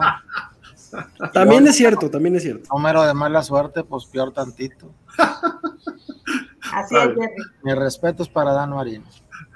Vámonos ya con un partido ahí parece que puede estar feyón, porque Cincinnati no ha estado bien. Se, ve que Joe Burrow es eh, llamar Chase dependiente. Eh, sufrieron bastante el lunes, aunque no creo que le pase lo mismo contra Carolina. La serie está 3-2-1, 3 ganados, 2 perdidos, 1 empatado para los Panthers, pero Cincinnati es favorito por 7 y medio. Creo que se cubrirá esta línea. No sé si alguien de aquí le vaya a los Panthers. ¿Alguien se levantará la mano para decir Panthers? Han estado jugando bien ¿eh? desde que corrieron al coach. Pero Burrow yo creo que va a ganar, la verdad. Quedan ciertas dudas la semana pasada los, los bengalinos hicieron perder algunas quinielas porque todo el mundo le íbamos a bengalíes y, los cafés le dieron la sorpresa. Y bien ganado. Así es que ahorita se ha vuelto en su modo impredecible, a pesar de que es favorito. Oye, pero PJ Walker está dando, es, mejor coreback que este, Sam Darnold y que Baker Mayfield. Nos mandó a la banca los dos. Y este cuate viene de la USFL y está jugando bien. Y sin McCaffrey, sin coach. Eh, en fin, Carolina no tiene nada que perder con un coach de este interino. No le vaya a pegar un susto a Cincinnati, ¿eh? pero yo creo que Cincinnati debe ganar, pero aguas, ¿no? Nada más digo ahí. Cuidado, cuidado. Este, ¿quién va? ¿Vas, vas Antón, no? ¿Con Jerry? Digo, con Green Bay, perdón. Claro, claro. Pues los empacadores en plena reconstrucción van contra los leones en plena eh, caída. El domingo a las 12, igual ahí lo, podemos ver este, junto con el horario de los delfines. La serie pertenece para los Packers todavía 103 a, 73. Son de la misma, de la misma conferencia perdón, de la misma este, división. Este, y la última vez que se enfrentaron, ganaron los, los Leones, ¿no? Veo, sin muy favorito, veo que veo menos peor a Green Bay, en pocas palabras, porque los Leones, si bien se, mostraron muy bien a la, ofensiva la, semana pasada contra, contra los Delfines, la defensiva no trae nada. Ahora, también los empacadores creo que están pasando por un momento incluso motivacional paupérrimo, en el cual Aaron Rodgers, incluso dando los mejores pases que puedas, que puedas esperar de él, no es suficiente para, para, para que sus receptores lo atrapen, ¿no? Y terminan corriendo el balón. Imagina, es, es, es el mismo caso de Jimmy Johnson, ¿no? Tienes actualmente a uno de los mejores brazos en cuestión a corebacks y corres el balón porque tus receptores están tirando todos los pases. Eso yo creo que es lo, lo que frustra al pobre de Aaron Rodgers, ¿no? Relájate, Anton, mira. Ahí te ya, relax, relax. Es correcto. Jerry, ¿quién gana de este partido y por qué? Bueno, pues como dijo Antón, los empacadores van a la baja y como dijo también Rogers, pues también ya se está frustrando porque pues le dejan caer todos los pases, ¿verdad? Este, pero aún así siento que pues es un, equipo que aún tiene mucho oficio y, y este y creo que pueden pueden buscar la manera de ganarle a, los Leones. Entonces yo voy con Green Bay. Chris. La otra semana van a perder, eso sí, los Green Bay. Ah, Adelanto de una vez. O sea, das tu pick de una vez ahorita. Sí. Porque van contra el poderosísimo Vaqueros de Dallas. Yo le voy a dar el beneficio de la duda a los Leones. ¿Por qué? Porque los Leones no han jugado mal. Se han dejado ganar. Que ha sido otra cosa. Pero mal no han jugado. Le han dado batalla a quienes han enfrentado. Están jugando bien la primera mitad, ¿no? Contra Dallas y contra Miami. Después, se vienen abajo. Exactamente. O sea, les digo, se han dejado ganar. Entonces le voy a dar el beneficio de la duda a los Leones. Ok. ¿Me gusta Cory? Yo voy con tu G de toda la vida. Yo siento que Aaron Rodgers tiene que, levantar. La verdad es de que no puede ser que, que veamos a un Aaron Rodgers así. Entonces, siento que es la oportunidad que tiene. Yo creo que si este juego lo pierde, vamos a ver a un Aaron Rodgers realmente en el fracaso total. Y, la verdad es de que sería una, una pena, no, no, no porque lo adoremos ni nada, ¿verdad? A ese hombre lo odias o lo amas. Pero la verdad es de que Roger, digo, para la, la también la carrera que ha tenido sería muy fatal que no, que, que fueran sus, sus partidos así. Esperemos que Aaron Rodgers despierte y que tus Green Bay de toda la vida ganen. Así es que yo voy con Green Bay. Yo tengo dudas de este partido. ¿eh? Yo también creo como Chris. Creo que Detroit está con la espinita clavada. A Miami le dio un partidazo la primera mitad y esos Leones están a punto de explotar. Desde el año pasado algo les pasa, pero yo creo que Green Bay lleva cuatro derrotas seguidas, los Packers y estaban 3-1 y ahorita van 3-5. Allí en Detroit no es fácil ganar. Yo sí creo que Miami sea un mejor equipo ahorita que Green Bay. Dallas, por supuesto, y además era en Dallas el juego contra Detroit, y venía de regreso Prescott, etcétera. Entonces, yo creo que Detroit va a dar la campanada contra toda mi, contra mi corazoncito, ¿no? Porque ahorita está Rodgers solo contra el mundo, salvo que tengan muy buen juego por tierra, como dice Antonio, ¿no? Con AJ Dillon y con Aaron Jones. Pero ve lo que Sadarius Smith está de líder en capturas para Minnesota y no le dieron lana, ¿por qué? Porque el señor Rodgers se metió 50 millones. Davante Adams está causando pena en Raiders, pero también se fue porque el señor Rodgers está ganando 50. Entonces, dos estrellas que se nota que sí les hace falta. Green Bay está más en problemas que Detroit, creo yo.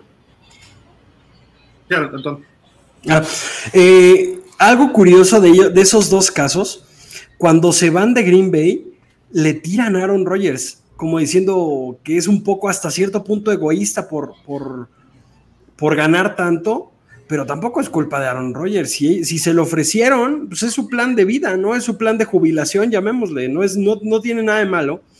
Que si bien sí le están dando en la torre al, al equipo, pero ahí el culpable es la planeación de eso, ¿no?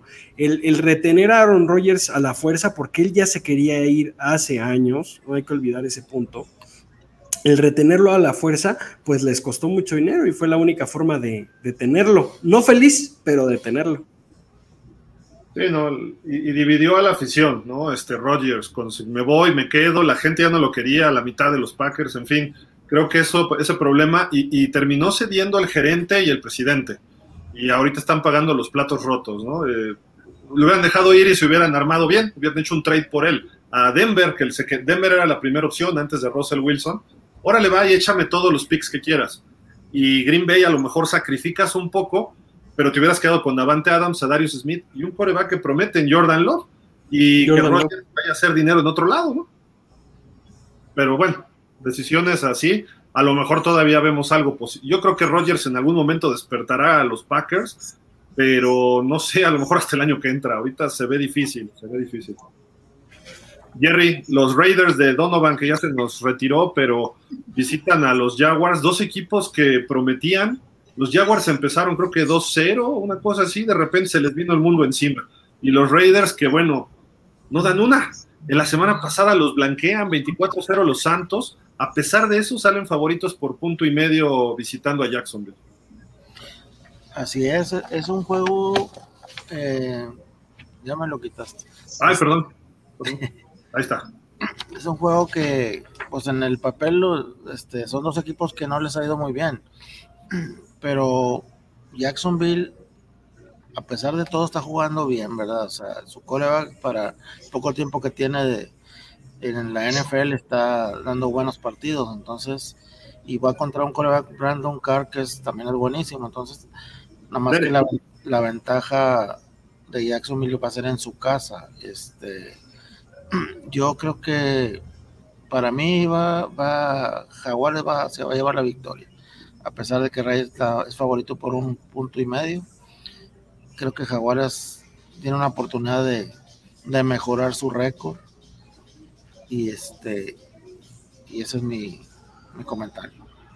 Oye, Chris, eh, creo que estamos viendo a lo mejor, aunque supuestamente lo está apoyando el dueño Mark Davis, al nuevo coach de los Raiders, a George McDaniels, una derrota con Jacksonville pudiera ser detonador para el final de la temporada o a lo mejor hasta el mismo lunes decirle gracias, ¿eh? depende cómo se dé.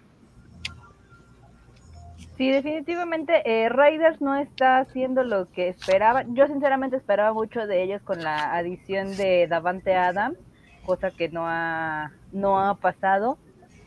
Eh, Jaguares también muchas dudas con ellos. Eh, de perderlo, definitivamente yo creo que va a rodar esa cabeza no creo que se esperen a, a, final de temporada.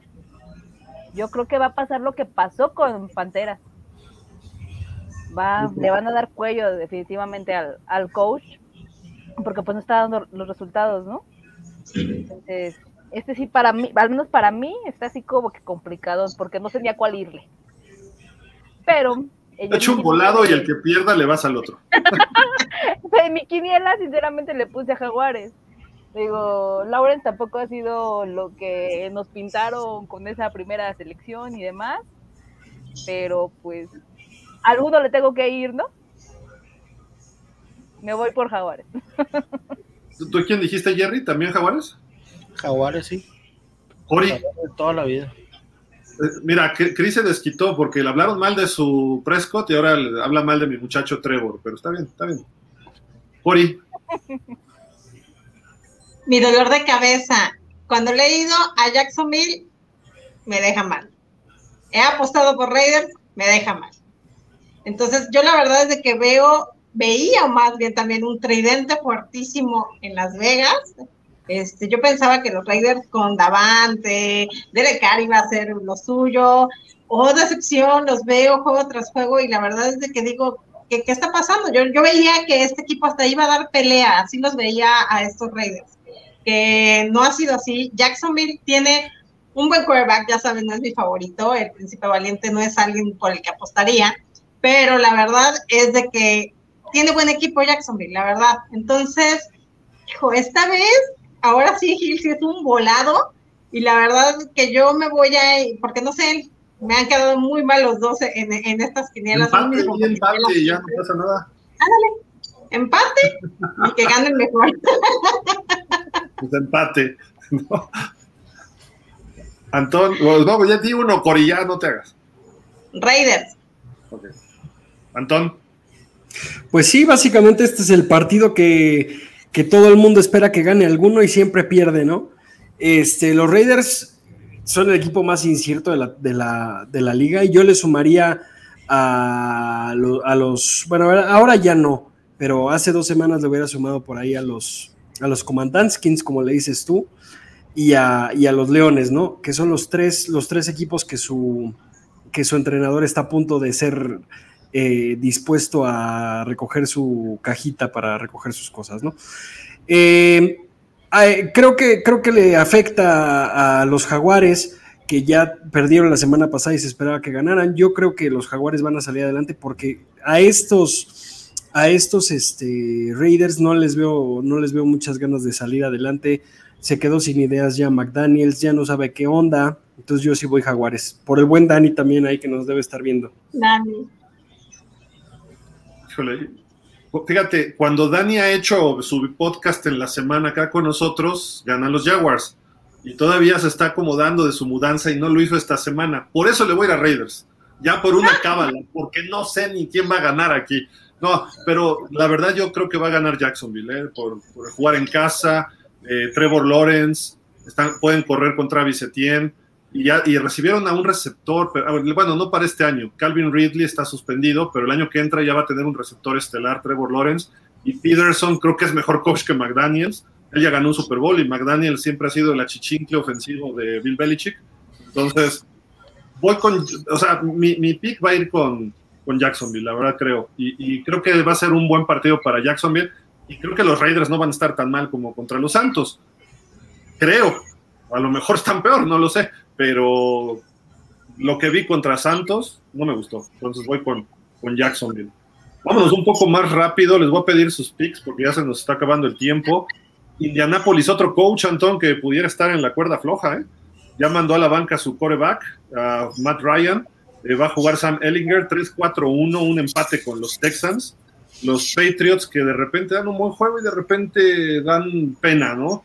Eh, pero juegan en casa, son favoritos por cinco y medio puntos. Eh, esta serie, recordamos los duelos Peyton Manning contra Tom Brady. Vamos con las damas primero. Chris, ¿quién gana y por qué?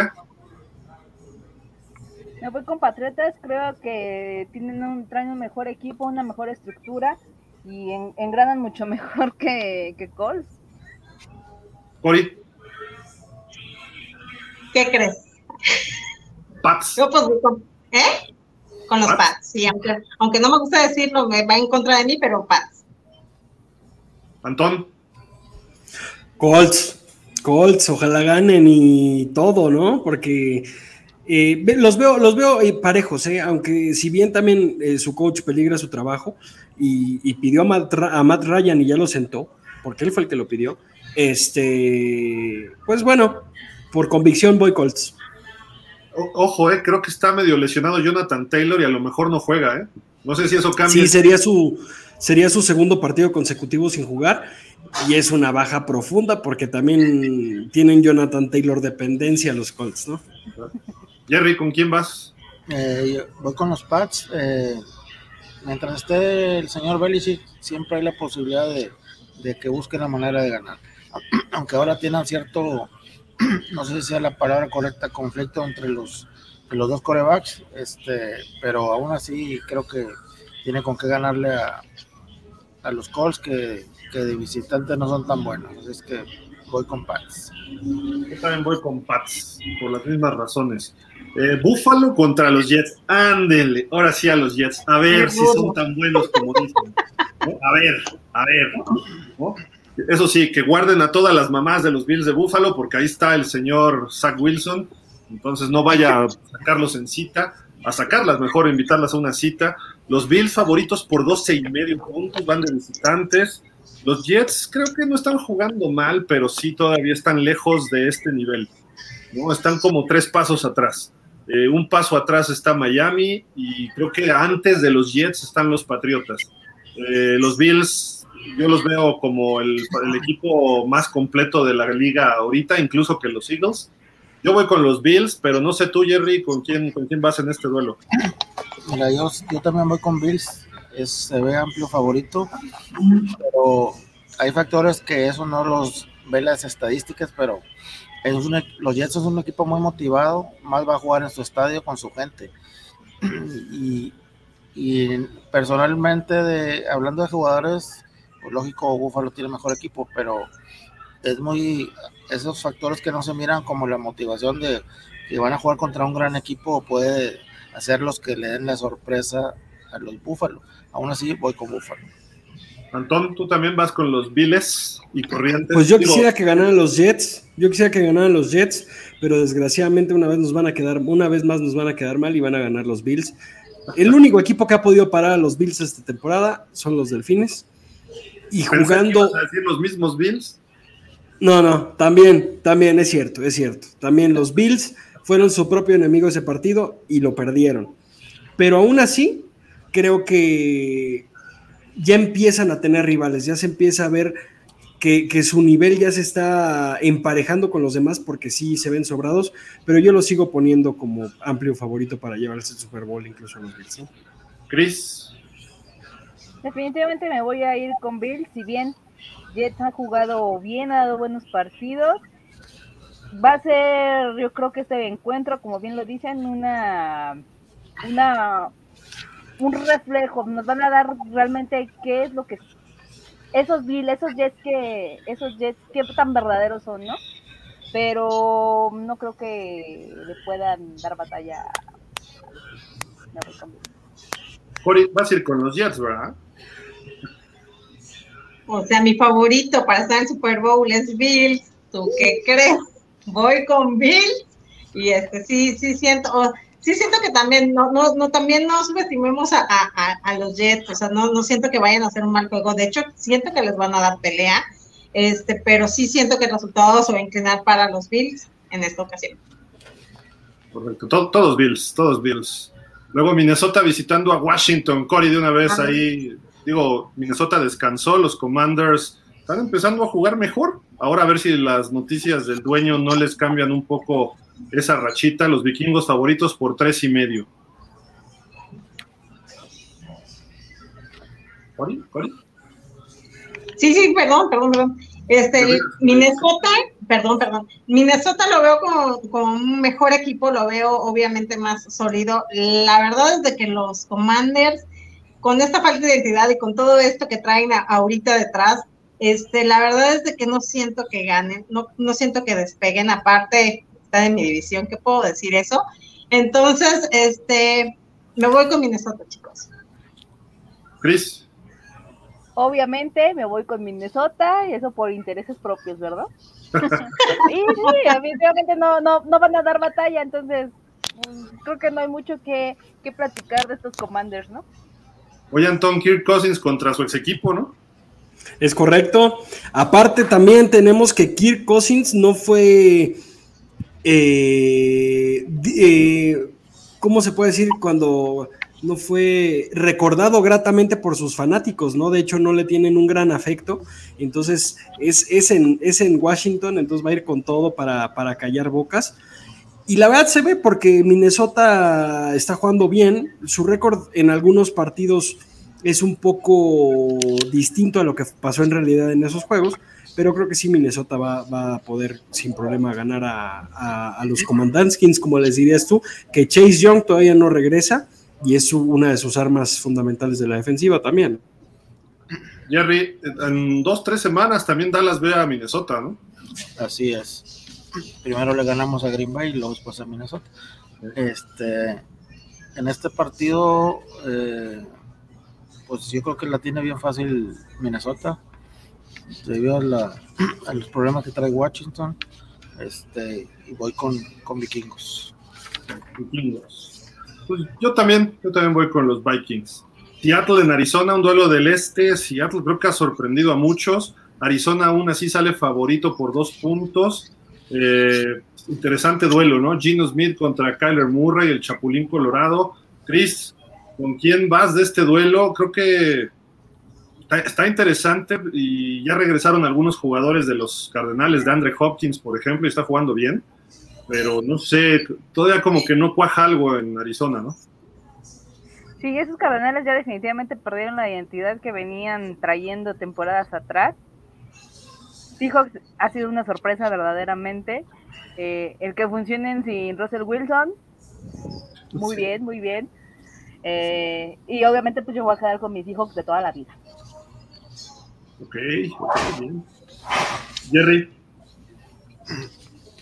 Así es, eh, como dice Chris, eh, Cardenales perdió su identidad y, creo que los halcones cada vez, eh, halcones marinos cada vez están jugando mejor.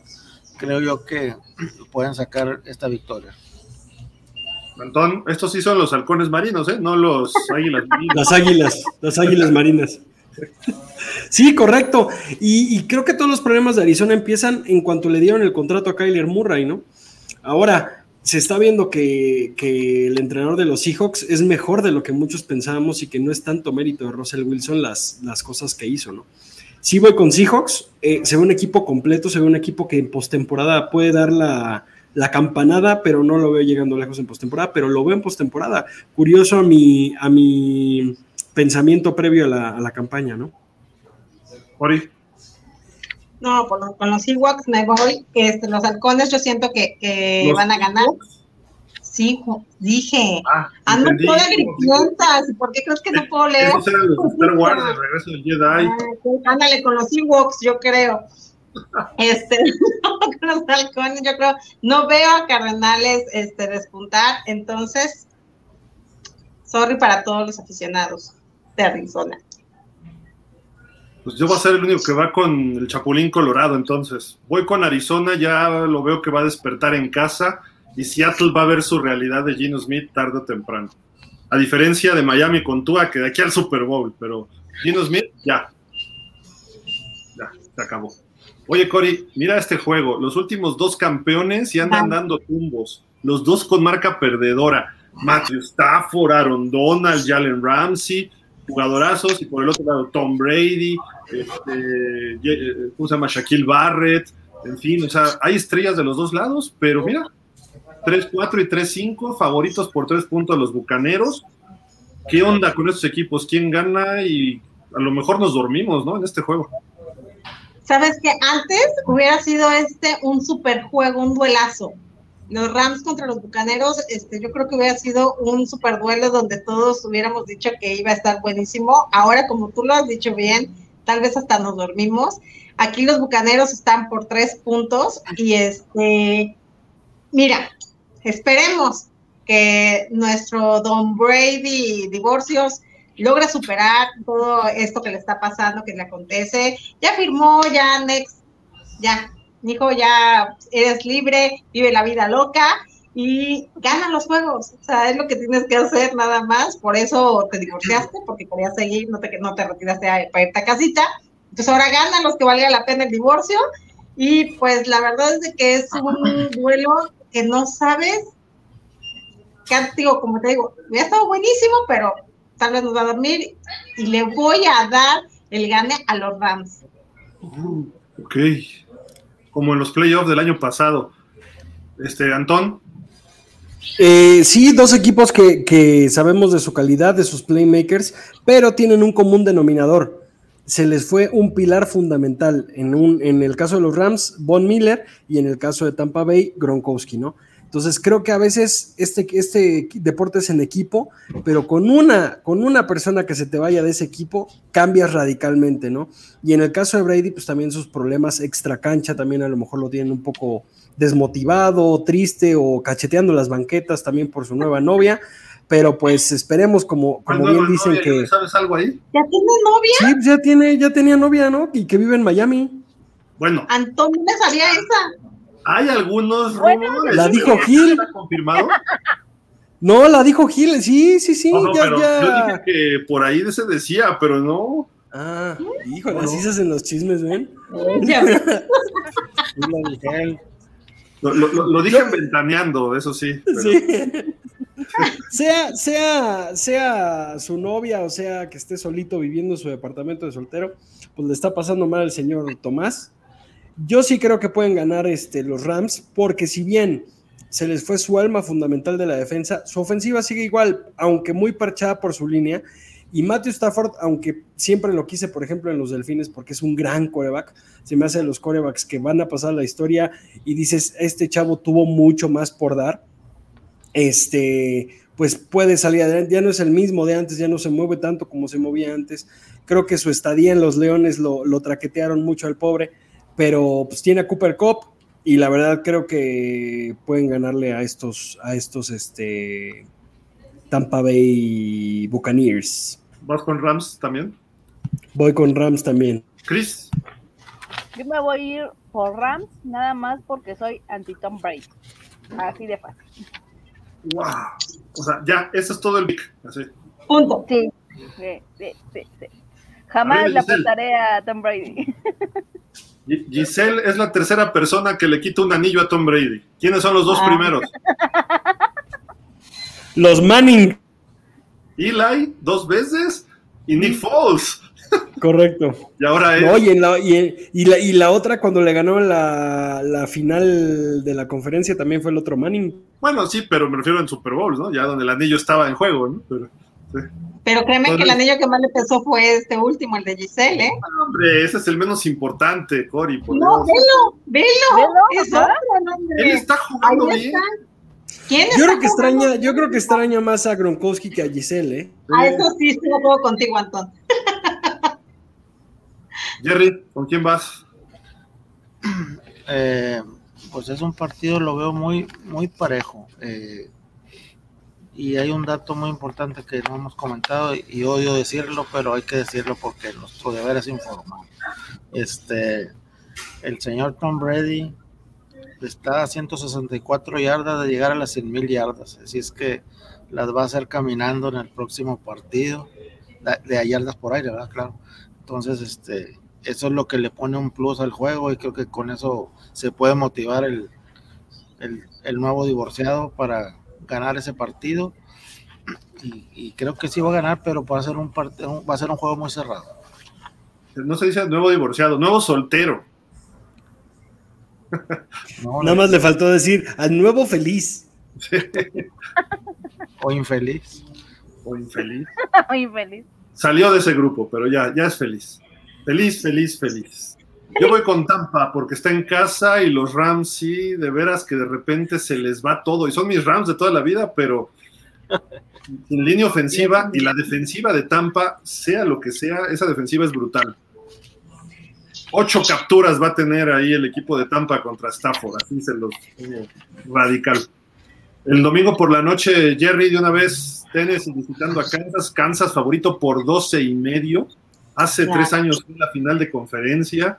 Eh, no sabemos si va a estar Tannehill, si va a estar Malik Willis. El que sí está jugando muy bien otra vez es Derrick Henry. Eh, los Chiefs tienen la serie histórica, pero los Titans les han ganado los últimos cuatro en temporada regular. ¿eh? Así es, este, juegan nuestro, mis jefes de toda la vida contra unos, unos difíciles titanes de Tennessee que con Henry siempre van a ser peligrosos creo yo que va a ser un, partido muy parejo y apretado, pero al final van a ganar, va a ganar la magia de Mahomes. Sí, puede ser, ¿no? También en este caso tenemos a un equipo que, que, depende totalmente de un jugador, que es Derrick Henry, que si se puede llegar a lesionar, aparte con esa línea tan parchada que, que tienen ya los titanes, este, pues puede pasar, ¿no? Y por el otro lado tenemos a Kansas, que si bien no son los mismos que, que, ganaron el Super Bowl, se están armando, le siguen trayendo nuevos objetivos a, Patrick Mahomes, uno de los corebacks que hay que decir de Patrick Mahomes, pero que también tiene nueva línea, y eso a veces no se habla demasiado, que, su, que su tackle consentido Eric Fisher lo extraña demasiado. Este, yo creo que gana Kansas y que, y que aunque se vean disparejos, tienen el mismo récord, ¿eh? Exacto. Chris, ¿vas con Mahomes o con Derrick Henry? No, definitivamente voy con Mahomes. Mahomes hace magia en el campo. ¿Sí? ¿De veras? Sí, en serio. Me voy con Kansas. Cori. Bueno, fíjate que este duelo me va a encantar verlo. La verdad es de que me gusta mucho el juego de tenis y como dice Antón, llevan el mismo, el mismo récord. Entonces, Mahomes, le doy mi, voto. La verdad es que siento que es el quarterback que realmente también está en su buen nivel ahorita, está en muy buen nivel de, todos los quarterbacks que hemos visto y siento que es el que puede sacar el juego. Entonces, mi voto por Kansas. Bueno, tengo que irle a Tennessee por mi corazoncito de toda la vida. Mi muchacho Tannehill, mi, mi, mi chamaco Derrick Henry eh, va a ser muy difícil, debe ganar Kansas ese partido, sobre todo porque no tiene defensiva. Bueno, sí tiene, pero no la que solía tener los Titanes. Me refiero a nombres. Eh, por ahí hay algunos jugadores, si Mahomes empieza con su magia, pues entonces va a ser muy complicado. Y la está sacando en todos los juegos, a lo mejor no durante todo el juego, pero de repente entra en esas rachas Mahomes y los Chiefs. Y aunque no tenga Tyreek Hill, tiene todavía Kelsey, que es el líder en alas cerradas de la NFL y por mucho en touchdowns, recepciones, etcétera. Y tiene otros receptores que complementan bien, o sea, ya no es uno solo, un receptor abierto, sino es Yuyushu y Marqués Valdés Scantling. Entonces, está, está complicado. Creo que Kansas debe ganar el partido, pero mi pick va con los Titans. Y Cory, el lunes por la noche juegan los Ravens visitando a los Santos. Eh, tu la de toda la vida, Gil. ¿Quién, La verdad es que tu Lamar de toda la vida. No de toda la vida, pero. es que está chavo. Es que no es de toda la vida porque está chavo Lamar. bueno, va un Baltimore, Nueva Orleans, los Saints que van, Ravens por favorito por 2.5 puntos. Este, Ravens con un 5-3 y Saints con un 3-5. La verdad es de que yo siento que en este partido otra vez Lamar Jackson se va a echar a todo el equipo como estamos acostumbrados a verlo en los últimos partidos. Bueno, a ver, descríbeme qué es eso de echarse a todo el equipo, porque no, no. tengo algunas dudas. No, no, no, no, no, no, es que tu mente cochambrosa, qué bárbaro. es que no, no el concepto. Cochambrosa todo el equipo. Ah, a eso ya, ya, ya, perdón. Él hace de todo, él, él la verdad es del equipo en sí. Entonces yo siento que, ay Dios, hasta medio calor. Yo siento la verdad. Estamos en horario infantil todavía, espérate. ¿Qué onda con tu comentario? Este, yo siento que los este, Ravens ganan, tu Lamar de toda la vida, bueno, de cinco años para acá, este, ganan este partido. Cris, ¿se echa todo el equipo Lamar o no? Ah, definitivamente, definitivamente. Pero quise decir esta Cori que pues, como la escuela, ¿verdad? Él es el que hace toda la tarea y se la pasa a los demás. Híjole, este yo creo que va a ser un, encuentro bastante interesante. Quisiera decir que le quisiera ir a los Santos porque pues ahí hay un cariño, ¿verdad? Por el coreback de alguna manera, pero no, no veo manera de que puedan darle batalla a la mar. Como bien lo volvemos a repetir, ya, ya hace él toda la chamba, entonces, híjole, va a estar, va a estar, va a estar interesante este, este encuentro. De, de hecho, Chris, mira, la noticia de hoy es que un receptor de cada equipo va a estar fuera el resto de la temporada. Michael Thomas de los Santos y Rashad Bateman de los Ravens eh, que, que, era el mejor receptor. Creo que Duvernay es el otro de los Ravens. Y Michael Thomas con Jarvis Landry medio, o sea, no, no se quedan del todo sin pies, ¿no? Valga la redundancia, sin poder correr esas trayectorias. Pero Chris, o sea, son receptores el uno de cada equipo prácticamente. Entonces, a lo mejor vemos un juego de pocos puntos, medio de choque, ¿no? No sé. Pero tú supongo que vas a escoger a Andy Dalton, ¿no? Ya, ya no, no, no digo, les, les digo que, quisiera, quisiera decir que Santos, pero pues es que Lamar Jackson es Lamar Jackson. Los Ravens son los Ravens. Entonces, me voy a ir con Ravens. También está el factor de Alvin Camara, ¿eh? que dio un partidazo la semana pasada y está en su momento. Se hablaba de que podía salir de los Santos, ¿eh? y, el, y los Ravens estaban interesados en él. Entonces, digo, creo que por ahí pudiera haber sido, no se dio, obviamente no se dio, pero yo creo que es el último año de Camara en los Santos, Antón. Santos, Antón, pues rimó, este, pero bueno, eh, Santón, vamos a decirle Santón. Eh, ¿A quién le vas y por qué? Pues sí, lo, lo acabas de describir bien. El, el, la lesión que más pesa es para los Santos, porque Lamar pues puede jugar solo, y en el caso de los Santos, pues tienen a Alvin Camara, que si bien sale del back, muchas veces eh, recibe. Y la semana pasada fue el receptor número uno de los Santos, ¿no? Entonces, la verdad, eh, creo que los Santos es el equipo más inconsistente de la liga porque le puede ganar al peor y perder contra, digo, le puede perder contra el peor y ganarle al mejor, ¿no? Y lo vimos con los Seahawks. Eh, así que un pronóstico de los Santos es muy difícil, pero cuando tienen enfrente a la mar, pues si está la mar bien y su defensa lo ayuda y no se cae en el tercer cuarto o en el cuarto cuarto, gana Baltimore. ¿no? Jerry, ¿tú también vas con Lamar o vas con Camara? No, eh, yo creo que eh, Lamar Jackson no, no, van a poder contenerlo.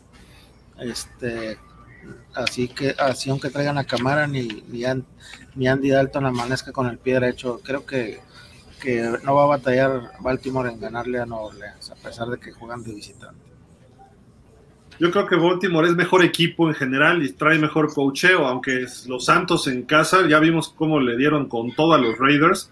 Creo que Lamar Jackson tiene más eh, recursos de lo de Derek Carr, ¿no? Para moverse detrás de la bolsa y creo que puede producir yardas con sus piernas que Derek Carr no. Y aunque por aire creo que sea mejor de Derek Carr. Lo digo, ¿eh, Antón? Mejor Derek Carr que, que Lamar por aire. Todavía, todavía. Ya después puede cambiar, puede cambiar. Pero bueno, yo, yo voy con Baltimore, pero va a ser un buen partido. ¿eh? Creo que va a estar cerrado y a lo mejor de esos que se definen hasta el final. Pero bueno, ya, ya acabamos con todo. Ya empezó el partido en, fila, en Houston, pero tenemos Hay bastantitos. Déjenme ver. Por si te va ganando Houston. Dijo Antón que quería leerlos. ¡Woohoo! No. Fíjense que yo tengo, yo tengo una regla no escrita en este programa que es novato peca, ¿no? Ah, ah entonces toca novatada. Yo también de acuerdo a la novatada. Adelante, Cris. Les dije que no sé leer, qué bárbaros. Bueno, lea algunos, ya después yo les digo. Puede ser como en el kinder. ah, no es cierto.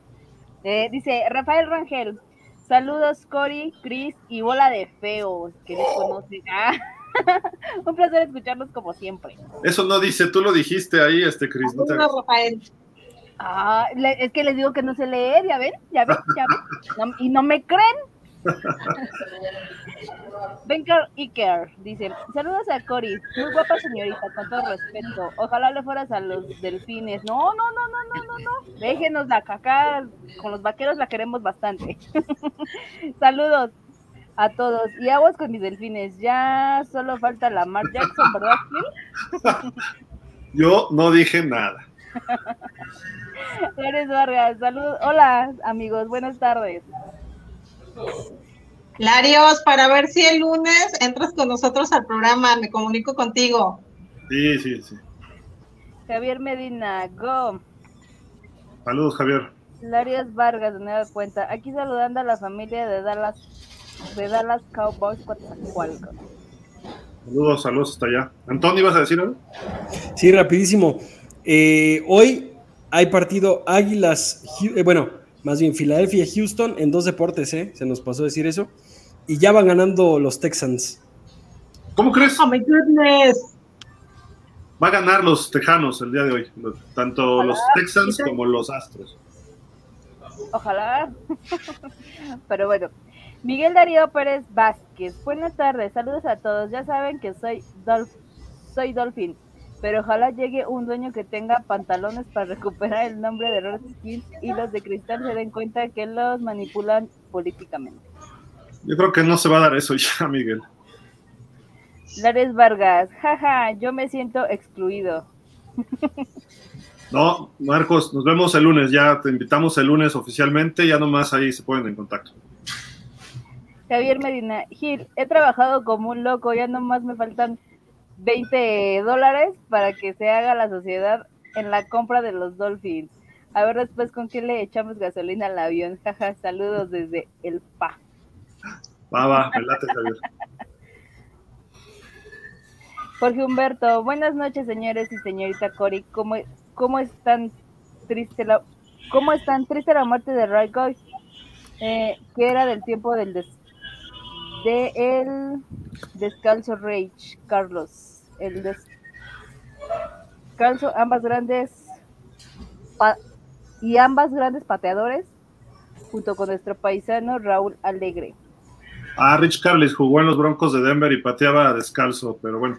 Dame un segundito, Chris. Este, Jerry, ya te tienes que ir, ¿verdad? Por cosas de tu chamba.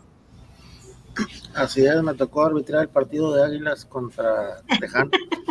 este, no, no se crean. No, Échale ya, la mano a los Texans. ya me tengo que ir, pero como siempre fue un placer estar con, contigo, Gil, con Anton, y Cory, y con Chris.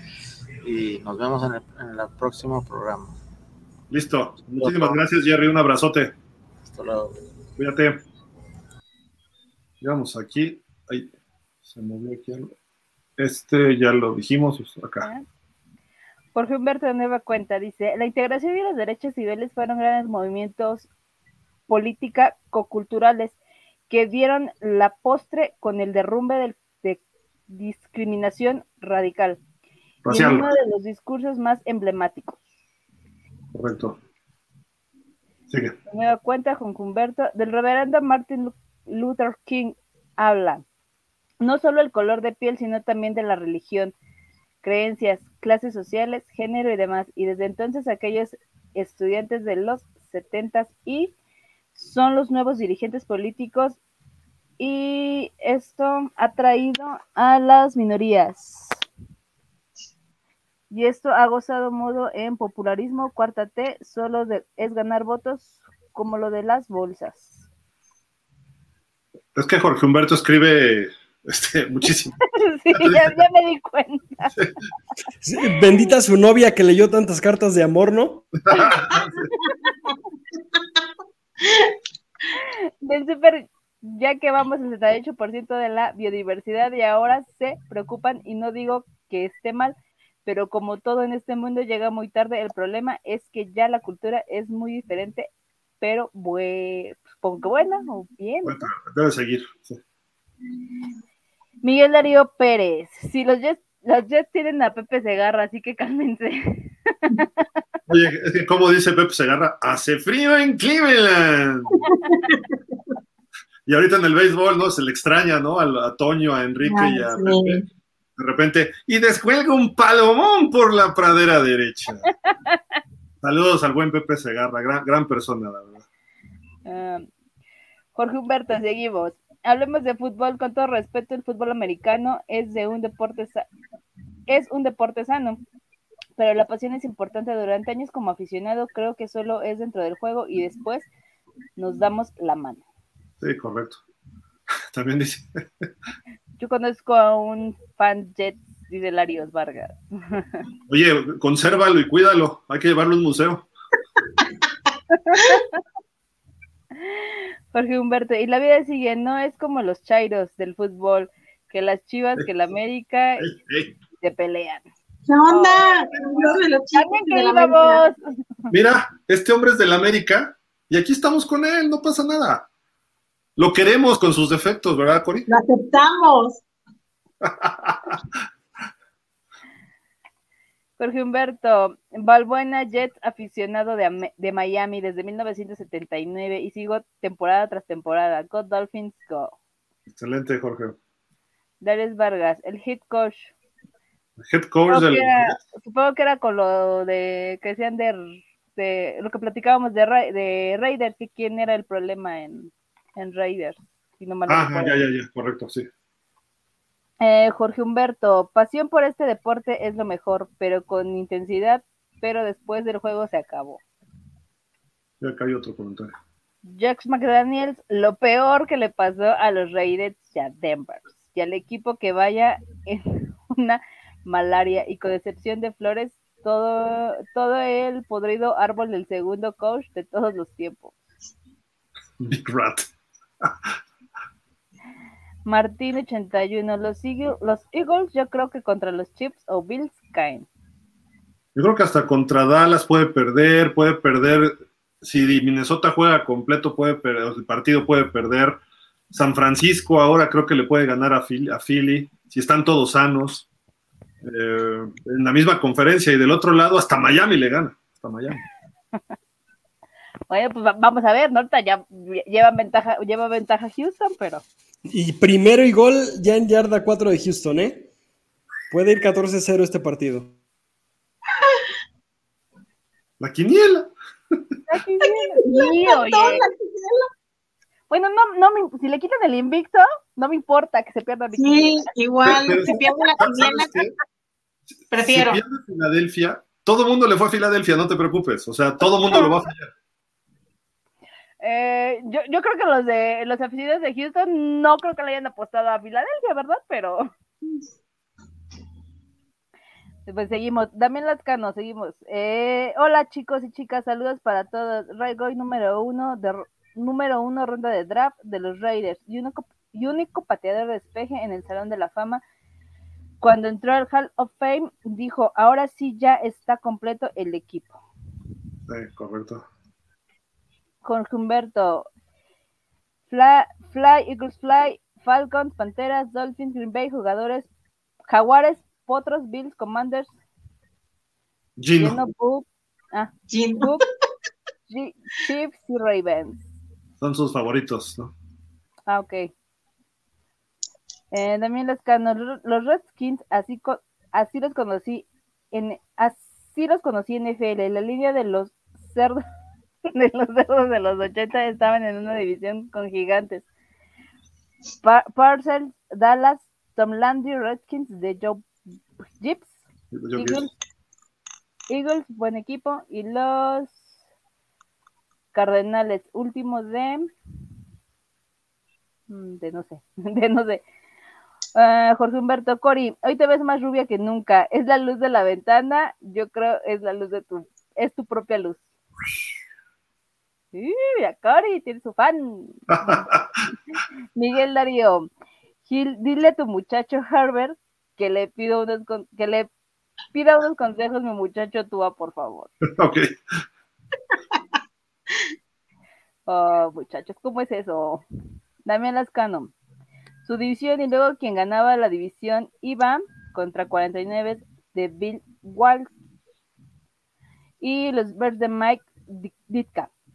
Muy buenos años esos de los Raiders. Están en el tobogán. Su estadio es nuevo, está muy descuidado. Tan nuevo, digo, sí, para estándares de México, pero lo hicieron por ahí de los finales de los noventas. Y de hecho están viendo si hacen un estadio nuevo ahora en Washington DC, porque ese está en Maryland, en la ciudad de Landover, que está pegadito a DC, pero tú llegas en el metro, donde acaba el metro, digamos, de Washington, y ves el estadio, pero no, caminando no puedes ir, tienes que tomar un shuttle ahí, la verdad. Entonces, quieren regresar a Washington DC, donde está el RFK, que dicen, me dijo Chacho que todavía existe por ahí ese estadio, entonces quieren hacer uno súper moderno en la mera capital, ¿no? También ha sido parte del problema de lo de Snyder, ¿eh? Que él sí quiere regresar a Washington, etcétera, ¿no? Entonces hay, hay, unos conflictos locales con los políticos locales, el nombre, luego se metieron los patrocinadores que ya no querían el Redskins, etcétera, ¿no? Entonces se, se, se complicó todo. Seguimos. Jorge Humberto. An- Anton Bailoviu. Así sí lo leí bien. Sí, sí lo leí bien. ¿Cómo es? Es un, Es trabalengua. conocido Anton Bailovio. Es que, a ver, hay que explicarle a Chris. Es que Anton Ah, escuchó por ahí que ya le estaban diciendo a Tua Tagovailoa Love You. Ah, ok. Entonces ya lo bautizaron Jorge Humberto y todos como Anton by Love You. Así Ok, fue conocido en las redes sociales. Anton No sé si me gusta que me conozcan así, pero bueno, ya, ni modo, ¿no? Bueno, está bien porque dicen que te quieren, por lo menos. Claro. Sería peor que te dijeran Antolo, I hate you, I hate you. No, no, no. No, Gil, ya no des ideas, ya no des ideas. No, no, Dice, ¿qué sabes de que Sidney Jones ya es, ya es tarde?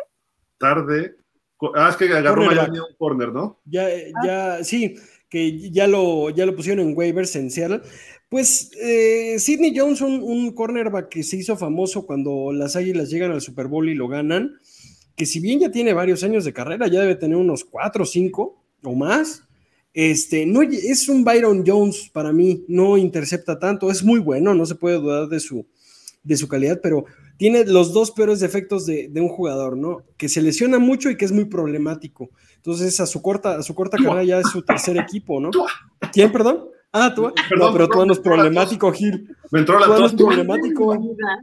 Tú has de saber, digo, tú has de saber qué jugador. Ah, sí.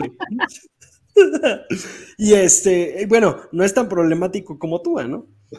Y, y- y- y ahora, ¿necesitamos cornerback? Sí, pues puedes, puedes meterlo. Recordemos que todos los equipos cuando ponen en, en practice squad a algún jugador, cualquier equipo puede contratarlo, ¿no?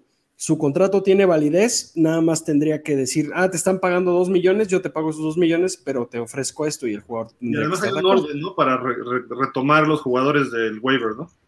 Eh, sí, eso es a principio de temporada, pero ya empezando la temporada, so- eh, ya el orden no, no importa, el jugador recibe ofertas y se va con la que él quiera, respetando el contrato. Ahí sí meramente es por el equipo que le ofrezca su mismo contrato, ¿no? Ok. Si quieres, yo ya me los echo rápido, este Chris, si te Vale. parece. Refugio García, saludos al staff de pausa. Cory, Chris, Jerry, Anton Hill, Dolphins gana contra Chicago.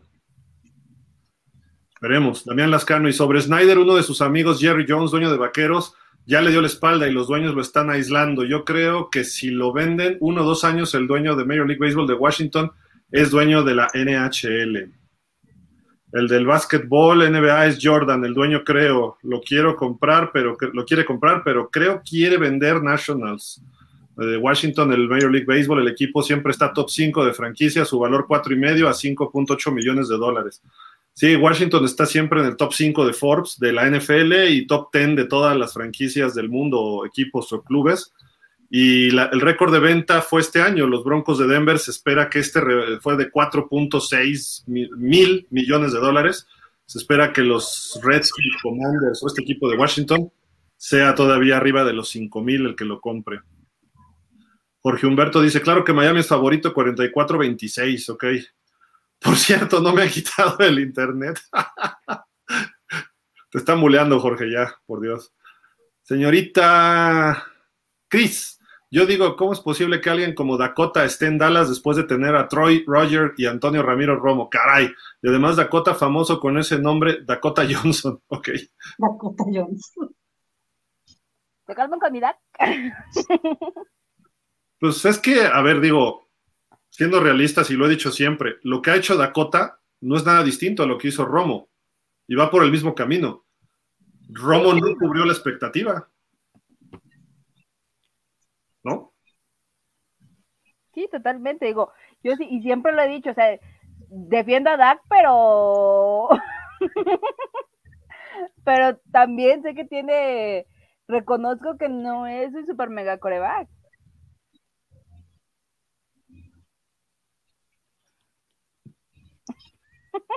Ya, va, sí, sí. ¿No? Ah, bueno, mira, ya, es que pensé que ibas a decir algo, pero bueno. Refugio García, los momios para ganar el campeonato de la americana. Uno Chiefs, dos, perdón, uno Bills, dos Chiefs, tres Ravens, Miami en el sexto vía Foxbet. Ok. Dice Jorge Humberto, que, que tengan buenas noches y fins up. Igual, Jorge Humberto.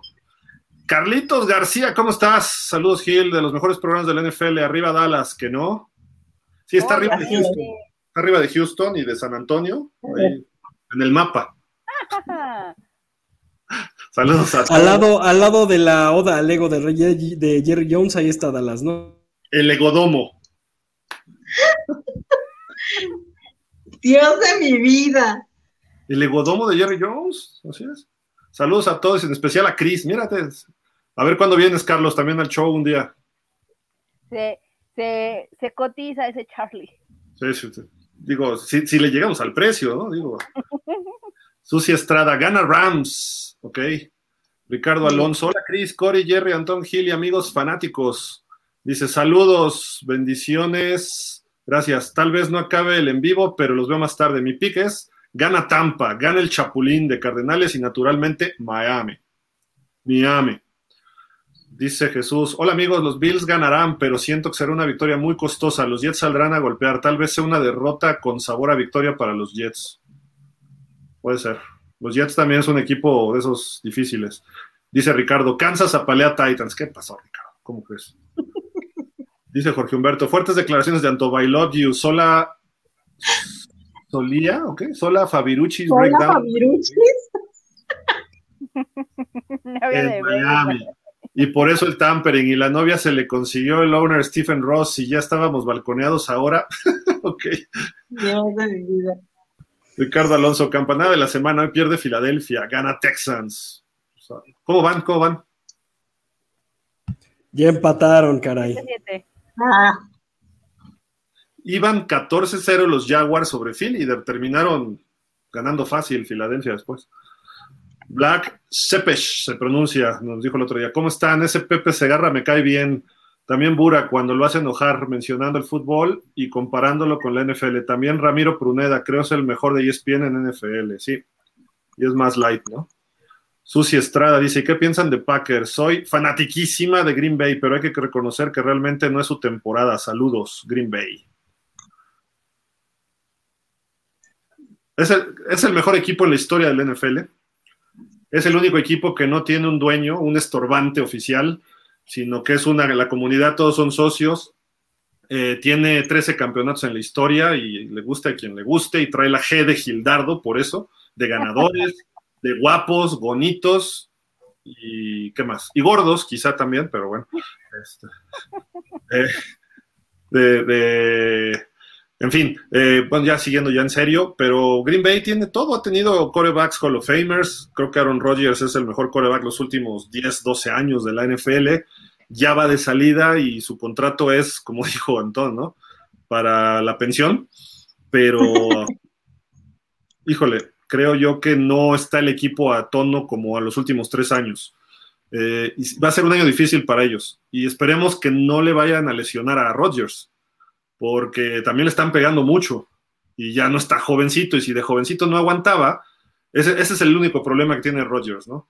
Cuando está sano, le compite al mejor y pues, ¿qué, más se puede decir de Green Bay? O sea, la mística está ahí, Vince Lombardi, Curly Lambeau, Bart Starr, Ray Nitschke, Brett Favre, eh, Forrest Gregg, en fin, Mike Holmgren en sus épocas, Sterling Sharp, y échale y más para acá todo lo que han tenido ese equipo, digo, si yo no le fuera a Miami, sería uno de los equipos que con gusto le iría. Y que al igual que los Steelers, eh, su, rutina es la misma, ¿no? No cambian por cambiar el estilo. Y lo vemos, Brett Favre, ya estaba Aaron Rodgers en la banca esperando a que se retirara Brett Favre, salta Aaron Rodgers, ahora ya está Jordan Love, al igual que los Steelers con los coaches, casi no tenemos una rotación clara. Y eso habla bien, eso habla de una estrategia bien hecha, no bomberazos. Sí, sí, y, y además es, además metódico, la tradición que hay en Green Bay, el, Hall of Fame que tienen, eh, las estatuas que tienen afuera del estadio, el pueblo se dedica al equipo, son socios, no solo son los fans, sino son socios, y en el training camp se van a dar vueltas en bicicleta con chavitos alrededor del pueblo y de, creo que hay un laguito por ahí, etcétera. Entonces, esa es la mística y eso es el fútbol. La verdad, eso no lo tiene nadie, nadie en la NFL, ¿no? Lo tienen los Packers y lo tienen desde hace mil años y eso es el valor que tiene este equipo.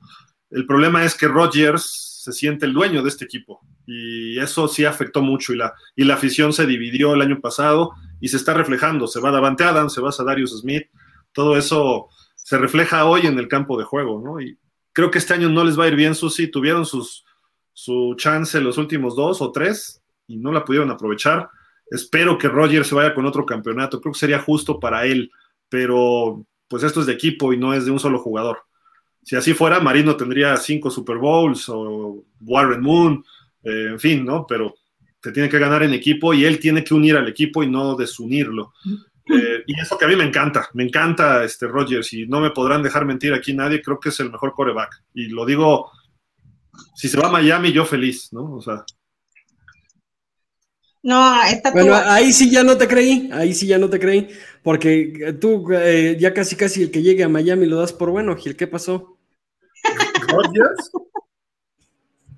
O sea, ¿no lo querrías? Estoy de acuerdo, estoy de acuerdo. A ver, yo lo digo como delfín. Si llega Roger, si llega Lamar, estoy de acuerdo, pero el siguiente año ya que tú diga que se retira después de ganar el Super Bowl, como lo dijiste ayer en Dolphins, tu teoría me encantó. ¿Eso dijiste, Gil? A ver, yo, yo no dije que eso va a pasar. Yo dije, imaginemos cosas como Chicharito, ¿no? Cosas, chichi, muy claro. Ajá, ajá.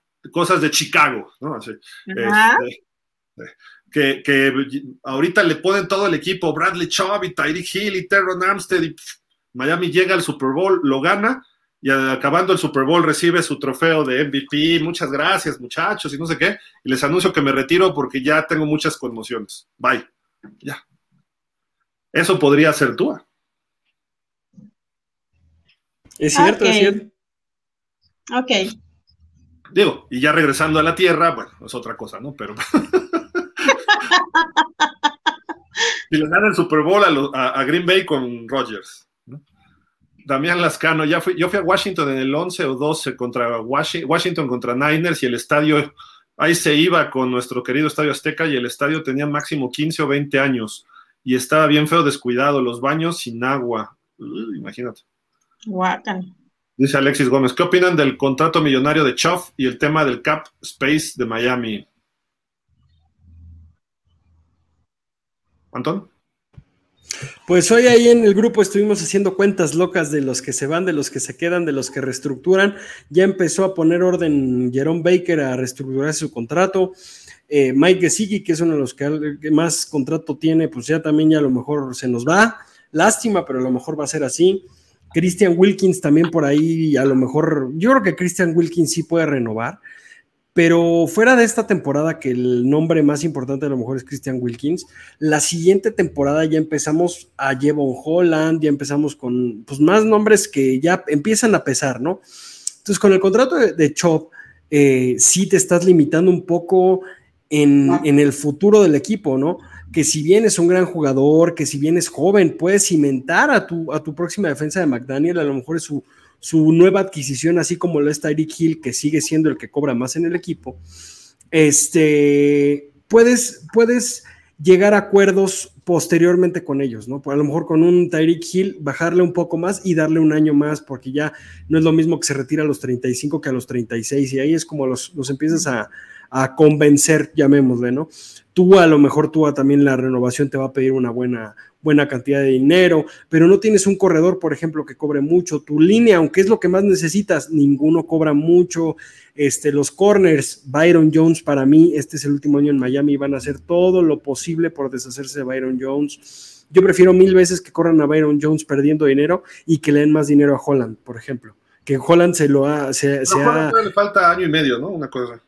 Año y medio, correcto, sí. Pero mientras más se acerque, Holland nunca va a bajar su nivel de juego. Entonces, mientras más rápido lo renueves, más rápido te ahorras dinero, ¿no? Veámoslo, veámoslo como eh, oferta y demanda, ¿no? Entonces, pues sí, hay, hay, hay, un problema en el cap space, pero esperemos que, que llegue a buenas, a, buenas, a buenas decisiones y no desarmen al equipo, porque eso es lo importante. No por un jugador vas a correr a tres. Y tú va a pedir ganar como si fuera bueno. Bueno, como si fuera élite. No digamos, Sin comentarios. Porque es bueno. Entonces va a pedir arriba de 35 millones y su salario, su próximo contrato va a ser 35 a 45 por temporada. Y si mete a playoff, se va a vender más. Y entonces a lo mejor va a decir, ah, pero Josh Allen gana 45 y este Mahomes gana cuarenta y tantos y Lamar Jackson y bueno, Lamar Jackson a ver qué firma, ¿no? Entonces Tua puede pedir mucha lana, que por eso yo creo que no se ha retirado, ¿eh? eh a decir, bueno, por lo menos saco mi siguiente contrato y ya si ahí me vuelven a noquear, pues ya es otro rollo, ¿no? Y, quizá yo lo haría, así como Rogers, venga mi contrato y aunque se sacrifique el equipo, pero yo aseguro mi futuro, ¿no? O sea, y hasta el de mis tataranietos, pero bueno, en fin, Miami va a tener problemas los próximos dos, tres años en el tope salarial por Tyreek Hill y por Bradley Chubb. Pero le están invirtiendo, y como lo dijimos también hace rato, le están invirtiendo todo a este año porque creen que este puede ser el año bueno, ¿no? Los Rams. por eso creo que. ¿Eh? Como los Rams. Perdón. Sí, como los Rams, exacto. Creo que es buena comparación. Entonces, la verdad, a lo mejor no se quedan todos, eso sí cabe resaltar. Ya, ya vamos a acabar. Carlos García, más que listo para estar con ustedes. Digan rana y yo salto. Rana, a ver, te quiero ver saltar. el, lunes, ¿te parece? ¿Estás con Marcos, te parece, este Carlos? Ahí, me, ahí escríbeme un WhatsApp nomás para acordarme, porque si no, luego se me, se me va el avión, ¿no? Damián Lascano Gil, ¿a quién odias más? ¿Al cachetón Jimmy Johnson o a los Jets? Buena uh, No, al cachetón. Se, atrevió a echarle la culpa de sus tonterías a Dan Marino, que, que se vaya a Dallas con sus cachivaches. ¿Por, qué le mueven e, e, esa, e, eso, Aji? Por favor, ya. Jimmy Johnson es el culpable de que Marino no se fuera con un Super Bowl ganado. un besote a Jimmy Johnson. Está bien, te lo mandamos empaquetado a Tepic Nayarit. Mándame, mándame. Está bueno como para Santa Claus, todo gordito, así, cachetoncito. pones una barba y ya. Estuvo en un Survivor, además, ahí, bajo de peso. Lloró cuando fue al Hall of Fame, ¿no? Ya, ya, relájate. Ponte, ponte por favor a Rogers. Relax, relax. Pon esa imagen, por favor. Estimados amigos de pausa de los dos minutos, limítense a mandar esos comentarios, por favor, hombre. Sí, te lo suplicamos, de verdad. Ya, digo, por Dios, por Dios. Eagles 7, Texan 7, dice Javier Medina. Susi, hay que imaginarnos cosas de Chicago. De acuerdo. Black Shepesh, perdón. Eh, nombre, tampoco exageremos, doctor Gilaro, no arrastre su título por los suelos, se lo imploro. Los Bills no pueden con Chiefs en playoff, menos nuestros equipos pueden con esos todavía. Sí, pero nosotros no podemos. Sí, sí podemos, ¿no? Digo, hay que ver. Digo, Tua lo dijo, ¿no? Si Tua lo dijo, ya es ley. Dice Alexis Gómez, ¿cuál se retira tú? Acabo de comprar su jet Elite Vapor. Evite vapor, no digas eso, Gil. ok. No, digo, pues es que le están recomendando mucha gente que se retire después de lo que le pasó físicamente. No, pero no pues. queremos que se retire Tua. No, no, no, yo lo que decía es que era una posibilidad, ¿no? Que Tua, Tua va a firmar su siguiente contrato. Si no fuera en Miami, va a agarrar un contrato con alguien. Pero lo más probable es que se quede en Miami ¿Por qué? Porque ya le pusieron un equipo y ya se ve un poco mejor Miami esperemos que siga creciendo este equipo, ¿no? Nada más. Y porque no le alcanza a Miami para otra cosa también por su cap space, seamos honestos. Pero pues si vas a hacerlo por, por Tua, lo puedes hacer por alguien más también. O sea, por ejemplo, lo que va a cobrar Tua después son 5 o 10 millones más de lo que te va a cobrar Lamar Jackson. Tampoco Yo creo que menos. ¿Jackson menos que Tua? No, Tua va a cobrar menos que Lamar Jackson. Sí, sí, por eso, pero, o sea, imagínate que te contrates a Lamar Jackson. Lamar Jackson va a andar en los 45 millones por temporada. Y tú vas a pagar a 40, más o menos. Por ahí. 30, 35, sí, estoy de acuerdo. Y después se te viene también la renovación de Waddell. Esa es la bronca, que vienen muchas de muchos no, sí, pero, o sea, estamos hablando de corebacks, ¿no? Sí, sí, sí, totalmente de acuerdo. Coreback titular. Entonces tú le vas a pagar 40 y dices, le pago 45 a la mar, ya ahí puedes tomar la decisión en un momento determinado. Por cuestión económica, ya no por plan de juego ni nada, sino nada más por cuestión de, dinero. Pero todos son supuestos, ¿no? O sea, no, no, no estamos hablando de, algo cierto. O sea, hay, que... Es un cubole nomás, es un cubole nomás. Black dice, First Fumble de Houston y la tienen. Ok, pues bueno, ya acabamos. Muchos comentarios, gracias. Este, Cori, ¿algo para despedirnos? ¿Algún mensaje, queja, sugerencia, reclamo? Nada, que hay que disfrutar esta semana nueve, ya mitad, vamos, y la verdad es de que se vienen juegos muy buenos, muchos rompequinielas, estoy segura, y la verdad es de que hay que disfrutar. Recuerden que tenemos una cita el lunes. ¿A qué hora va a ser, Gil? A las cinco ya, ya, ya nos establece todo Ah, ok. Lunes a las 5, este, para que estén con nosotros, tendremos invitados y los esperamos. Un abrazote a todos. Gracias, Antón. Cris, gracias por estar con nosotros. Gil, ya no hagas corajes. Jimmy te manda todo, todo su amor. Lo entrevisté dos veces a Jimmy Johnson cuando lo nombraron a llegar a Miami y su primer año. Vendió humo y espejitos, ese señor. Nada más. Pero bueno. Oye, Antón, ¿qué onda con esta rapidísimo para despedirnos? Ah, sí, este, en la, en la comunidad de YouTube, de Twitter y de Facebook de la NFL, la oficial, como todos saben, cada, cada jornada le ponen el micrófono a un jugador de cada equipo, ¿no? Entonces, querían comparar qué tanto estaba creciendo la popularidad de, Christian McCaffrey, que lo compararon con Dak Prescott, que es uno de los, de los que eh, llevan mucho tiempo esperando, y con Tom Brady, que, y Aaron Donald, que aparte de ser líderes en su equipo, ahorita pues Tom Brady saben por lo que está pasando, ¿no? Entonces, hasta por bulla o, ¿cómo se puede decir? Por... Eh, cuando quieres investigar algo más de, esa persona, ay, se me fue, se me fue la palabra, pues eh, la, sorpresa fue que ganó Christian McCaffrey, ¿no? Que está haciendo todo un revuelo y que está haciendo toda una, una bendición, digamos, en, en, San Francisco porque está cambiando al equipo totalmente, hasta lanzando pases. Y fue, fue curioso que estuviera por encima de Tom Brady y de, y de Aaron Donald, ¿no? De acuerdo, y pues ahí está, es, es, un dato interesante, ¿no? Porque la gente a quién quiere escuchar, ¿no? Ya están cansados de Brady, no quieren oír chismes de Giselle, no quieren este, Aaron Donald tampoco, como que ya fue el boom, ganó el Super Bowl y ya, ¿no? ¿A quién preferirían ustedes? ¿Quiénes serán? Este, a de nuevo.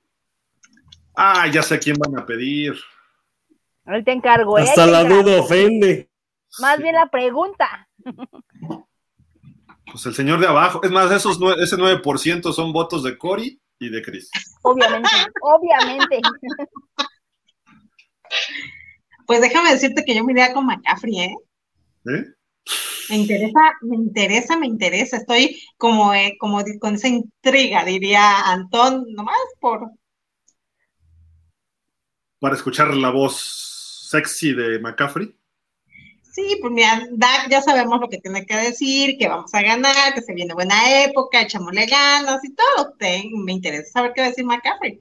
Entonces, ahí oído, oído o las dos, así de que, wow, qué voz. Más bien, más bien el, podcast, el, perdón, el Mictop más escuchado de toda la temporada pasada de los Delfines fue el de Christian Wilkins. ¿Por qué? Porque es, imagínense, es un micrófono puesto en pleno partido, o sea, en pleno partido estás escuchando las voces del jugador, ¿no? Entonces, Christian Wilkins, que lo conocemos en Miami, está de un lado para otro corriendo, impulsando y todo. Yo creo que la gente quiere escuchar cómo Christian McCaffrey ha tomado ese rol tan rápido en San Francisco, ¿no? Impulsándolos a todos, corriéndolos a todos. Eso es lo, lo importante. A mí me gustaría escuchar a Tom Brady, porque es curioso que no, hasta cierto punto sabemos que es un ganador, que es un tipo que, lo que más le importa en este mundo es ganar, pero no sabemos si es un buen líder o es un, o es un tipo que se deja guiar. Entonces, un mic top sí lo puede desnudar ante la cámara del, partido y ver si nada más sigue, sigue jugadas o impulsa a hacer un mejor, un mejor equipo a su equipo. Ahí les va una pregunta. A ver. Una pregunta de trivia. ¿Quién fue el primero que le pusieron un micro de NFL Films. ¿No? No. Vas a decir que a Don Chula. No, no, no, no. Hank Stram, el coach que era de los Chiefs en el Super Bowl 4, desde el Super Bowl 1, la NFL Films, que estaba empezando, quería, antes no era un microfonito así nada más que te lo ponían con masking y ya, te ponían un aparatote que estaba grabando, ¿no? Era una grabadora y le dijeron a Vince Lombardi, dijo, déjense de payasadas, yo vengo aquí a coachar y no me interesa eso. Y Hank Stram dijo, pues órale, yo vengo de la Liga Americana, oh, pónganlo. Y es muy famoso todo el audio que él grabó en ese Super Bowl 4. La famosa fullback, no, halfback toss trap que anotan los Chiefs, que él le grita, uy, y grita, uy, se los dije, uy, salió, y no sé qué. Búsquenlo, seguramente está ahí en las páginas de NFL Films, Hank Stram, que era, después fue comentarista y fue muy bueno. Y hoy en día, NFL Films se ha modificado mucho a NFL Network. NFL Films antes grababa, bueno, filmaba, en, filmaba realmente, no era grabación, era una filmación como de cine, de, ¿qué es? 30 y, 6 milímetros, una, ahorita no sé bien, ¿no? 60. ¿Cómo? 60, ¿no? No, no, no, era, ahorita me acuerdo. 35, 35. 35 milímetros, ¿no? Sí. Y, este, y es diferente a la cinta que era de televisión y corre en tiempos distintos, se ve un poco el grano de la... Y esas tomas que hoy vemos en películas de fútbol americano, las, los primeros que lo hicieron real fueron en NFL Films. Alguien que bautizó a Dallas como el equipo de América fue un escritor de NFL Films para el, el film del equipo de 1975. Eh, entonces, eh, de ahí han salido muchas cosas. El famoso The Autumn Wind is a Raider, ¿no? Que lo escribió creo que Steve Sable, de que se refería a los Raiders. Y el, viento del otoño es un Raider. Y además con la musiquita y toda la música de Sam Spence y la voz de, ¿cómo se llama este hombre? Chihuahua. Bueno, ahorita me acuerdo. Una, una quiniela como las, de, como las de Gil. ¿Cuál creen que es el mic top de ese entonces, que no se llamaba mic top, más escuchado por un head coach? Madden. ¿Madden? Madden. Madden, yo creo que por todo lo que hizo extra cancha, por todo lo de su juego, por todo lo que significó Madden, incluso como narrador, es muy seguido, ¿no? Sí, claro. Pues digo, hay, son datos ahí históricos, ¿no? Hablando de Ray Guy y de las otras épocas que, digo, los viejitos como yo, los chavorrucos, así crecimos oyendo eso. Sí, déjenme en paz. este, eh, eh, crecimos viendo esos videos y los veíamos en ESPN cada Super Bowl y yo grababa los videos así de ESPN cada Super Bowl el sábado anterior, pasaban todos los, los videos del Super Bowl. John Facenda era el, la voz de, NFL Films y después la hizo otra persona, ¿no? Pero por ahí están, igual pueden descargar toda la música de NFL Films. Son 10 discos, eran 10 discos compactos, ahora no sé cuántas reproducciones o descargas serían. Y aparte hay otra versión más moderna de lo que han hecho como del 2005 para acá de música. Es, es toda una industria, a los que les guste el cine, a los que les guste eh, pues este, estas cuestiones de edición, han ganado premios Grammy, Emmy, no sé qué tantas cosas NFL Films. Era la filmoteca más grande del mundo, más que Hollywood, más que cualquiera de las casas productoras de Hollywood. Cada partido había 8 o 10 cámaras filmando ese partido y todo se iba al archivo y de ahí ya hacían sus ediciones. Así que fenomenal, ¿no? Ahorita qué bueno que mencionaron eso. ¿Y cómo llega hoy a las redes sociales actualmente? Y los chavos a lo mejor no entienden de dónde viene. Por eso lo estamos platicando, ¿no? Pero eh, hoy en día lo vemos en redes y wow, es, ve, ve, lo que dijo este cuate. Y hoy en día creo que ponen a dos jugadores por equipo. Y les digo, es un microfonito ya así del FBI chiquito, ¿no? Nada más. Wi-Fi, casi casi desde ahí hasta, hasta este, Pensilvania, no me acuerdo cómo se llama la ciudad donde está NFL Films, pero bueno, en fin. Sí, vamos. De hecho, que tiene mejor, mejor recepción que antes, ¿no? Que los de antes. ¿Ya? ¿Ya me voy? ¿Ya? No, espérame, es que, es que espérame, me estoy mandando. Hay un grupo que es de toda la República Mexicana que se llama Quinielón y me están mandando que están viendo el programa. Son muchísima gente de toda la República y nos mandan saludos, este, porque ellos se dedican a eso, a hacer quinielas y este, pues están asesorando con nosotros. Así es que nos mandan saludos y les mandamos un saludo a todos ellos. Va.